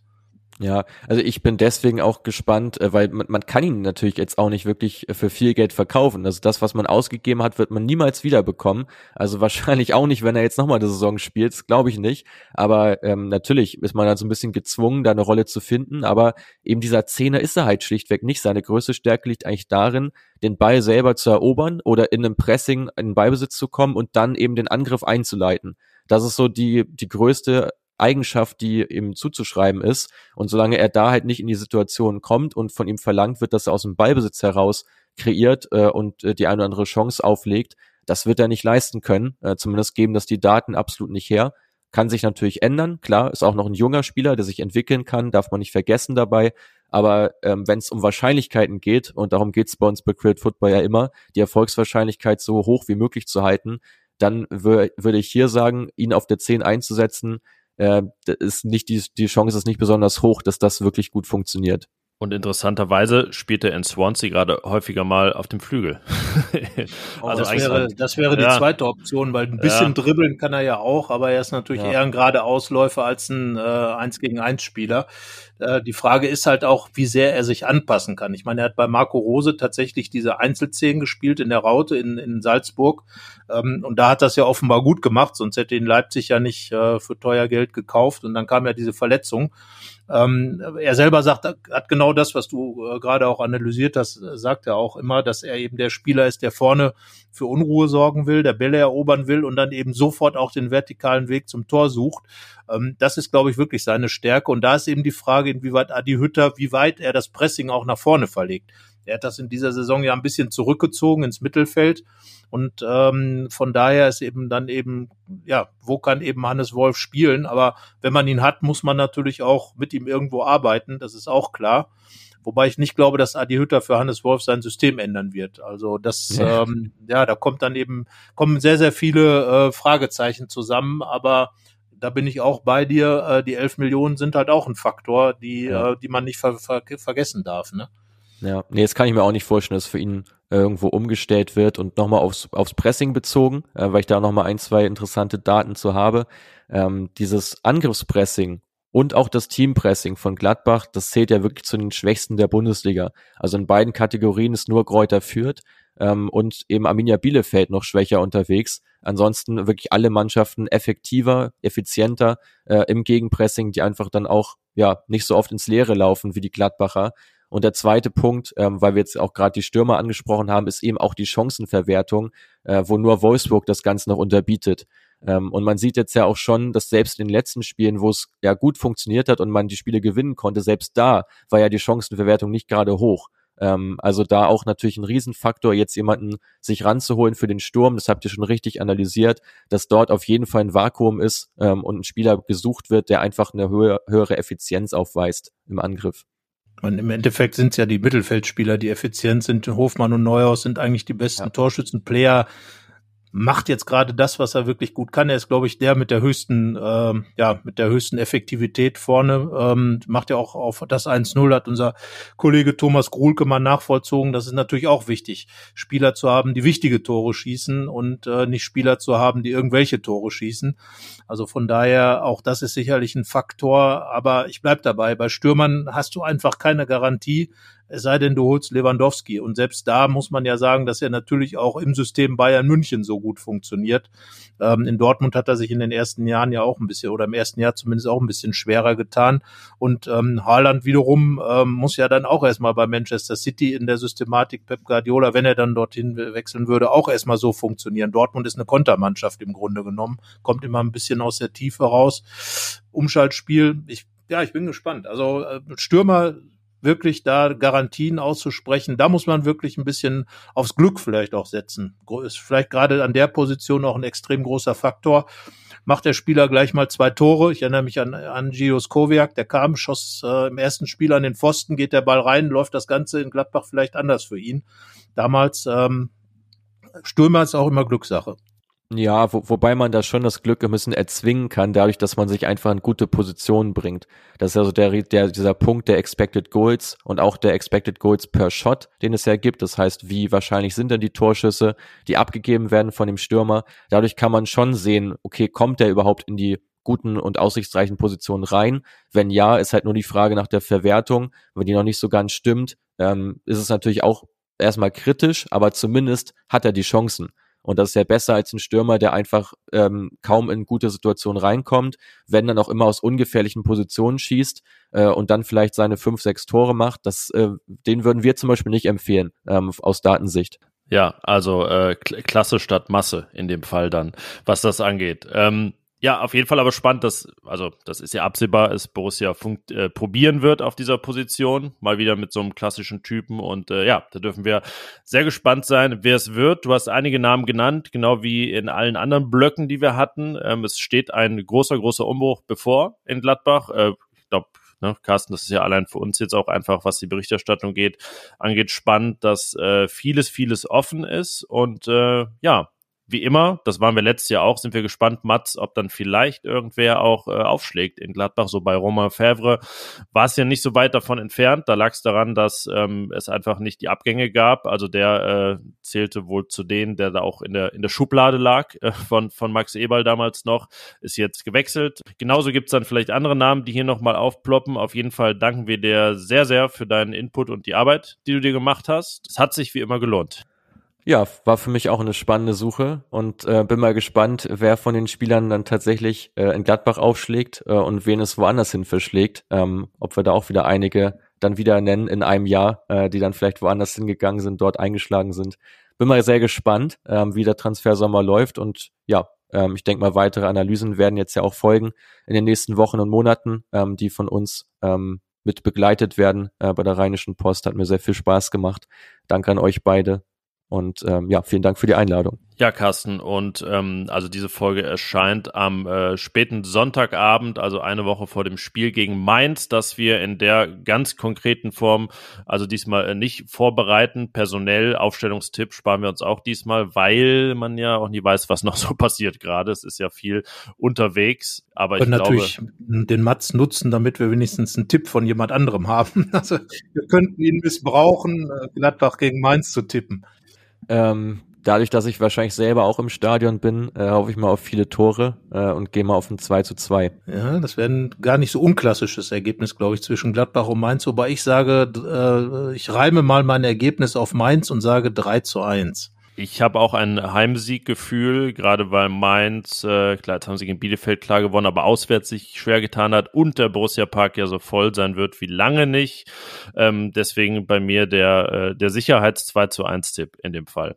Aber gut, wir glauben alle daran, dass Gladbach zumindest nicht verlieren wird. Ähm, die nächste Folge, Carsten, in bewährter Manier gibt's also von uns dann nach dem Spiel gegen Mainz vor dem Spiel gegen Fürth, in Fürth. Ähm, aber das war jetzt hier ein riesiger Input über der 100-Minuten-Grenze. Also ja, vielen Dank, Mats, äh, für all deine Kandidaten und äh, wir hoffen, euch hat Spaß gemacht. Äh, Feedback in Anmerkungen, Fragen, was auch immer, gerne per Mail an fohlenfutter.rheinische-post.de oder über unsere Social Media Kanäle at Fohlenfutter und gerne auch eine Bewertung hinterlassen für den Fohlenfutter Podcast und uns abonnieren, falls ihr das noch nicht gemacht habt. Ähm, die Infos to Create Football packen wir euch auch in die Show Notes. Und in dem Sinne würde ich sagen, Mats, dir eine schöne Woche. Vielen Dank und bis bald. Bis bald. Bis Mehr bei uns im Netz www.rp-online.de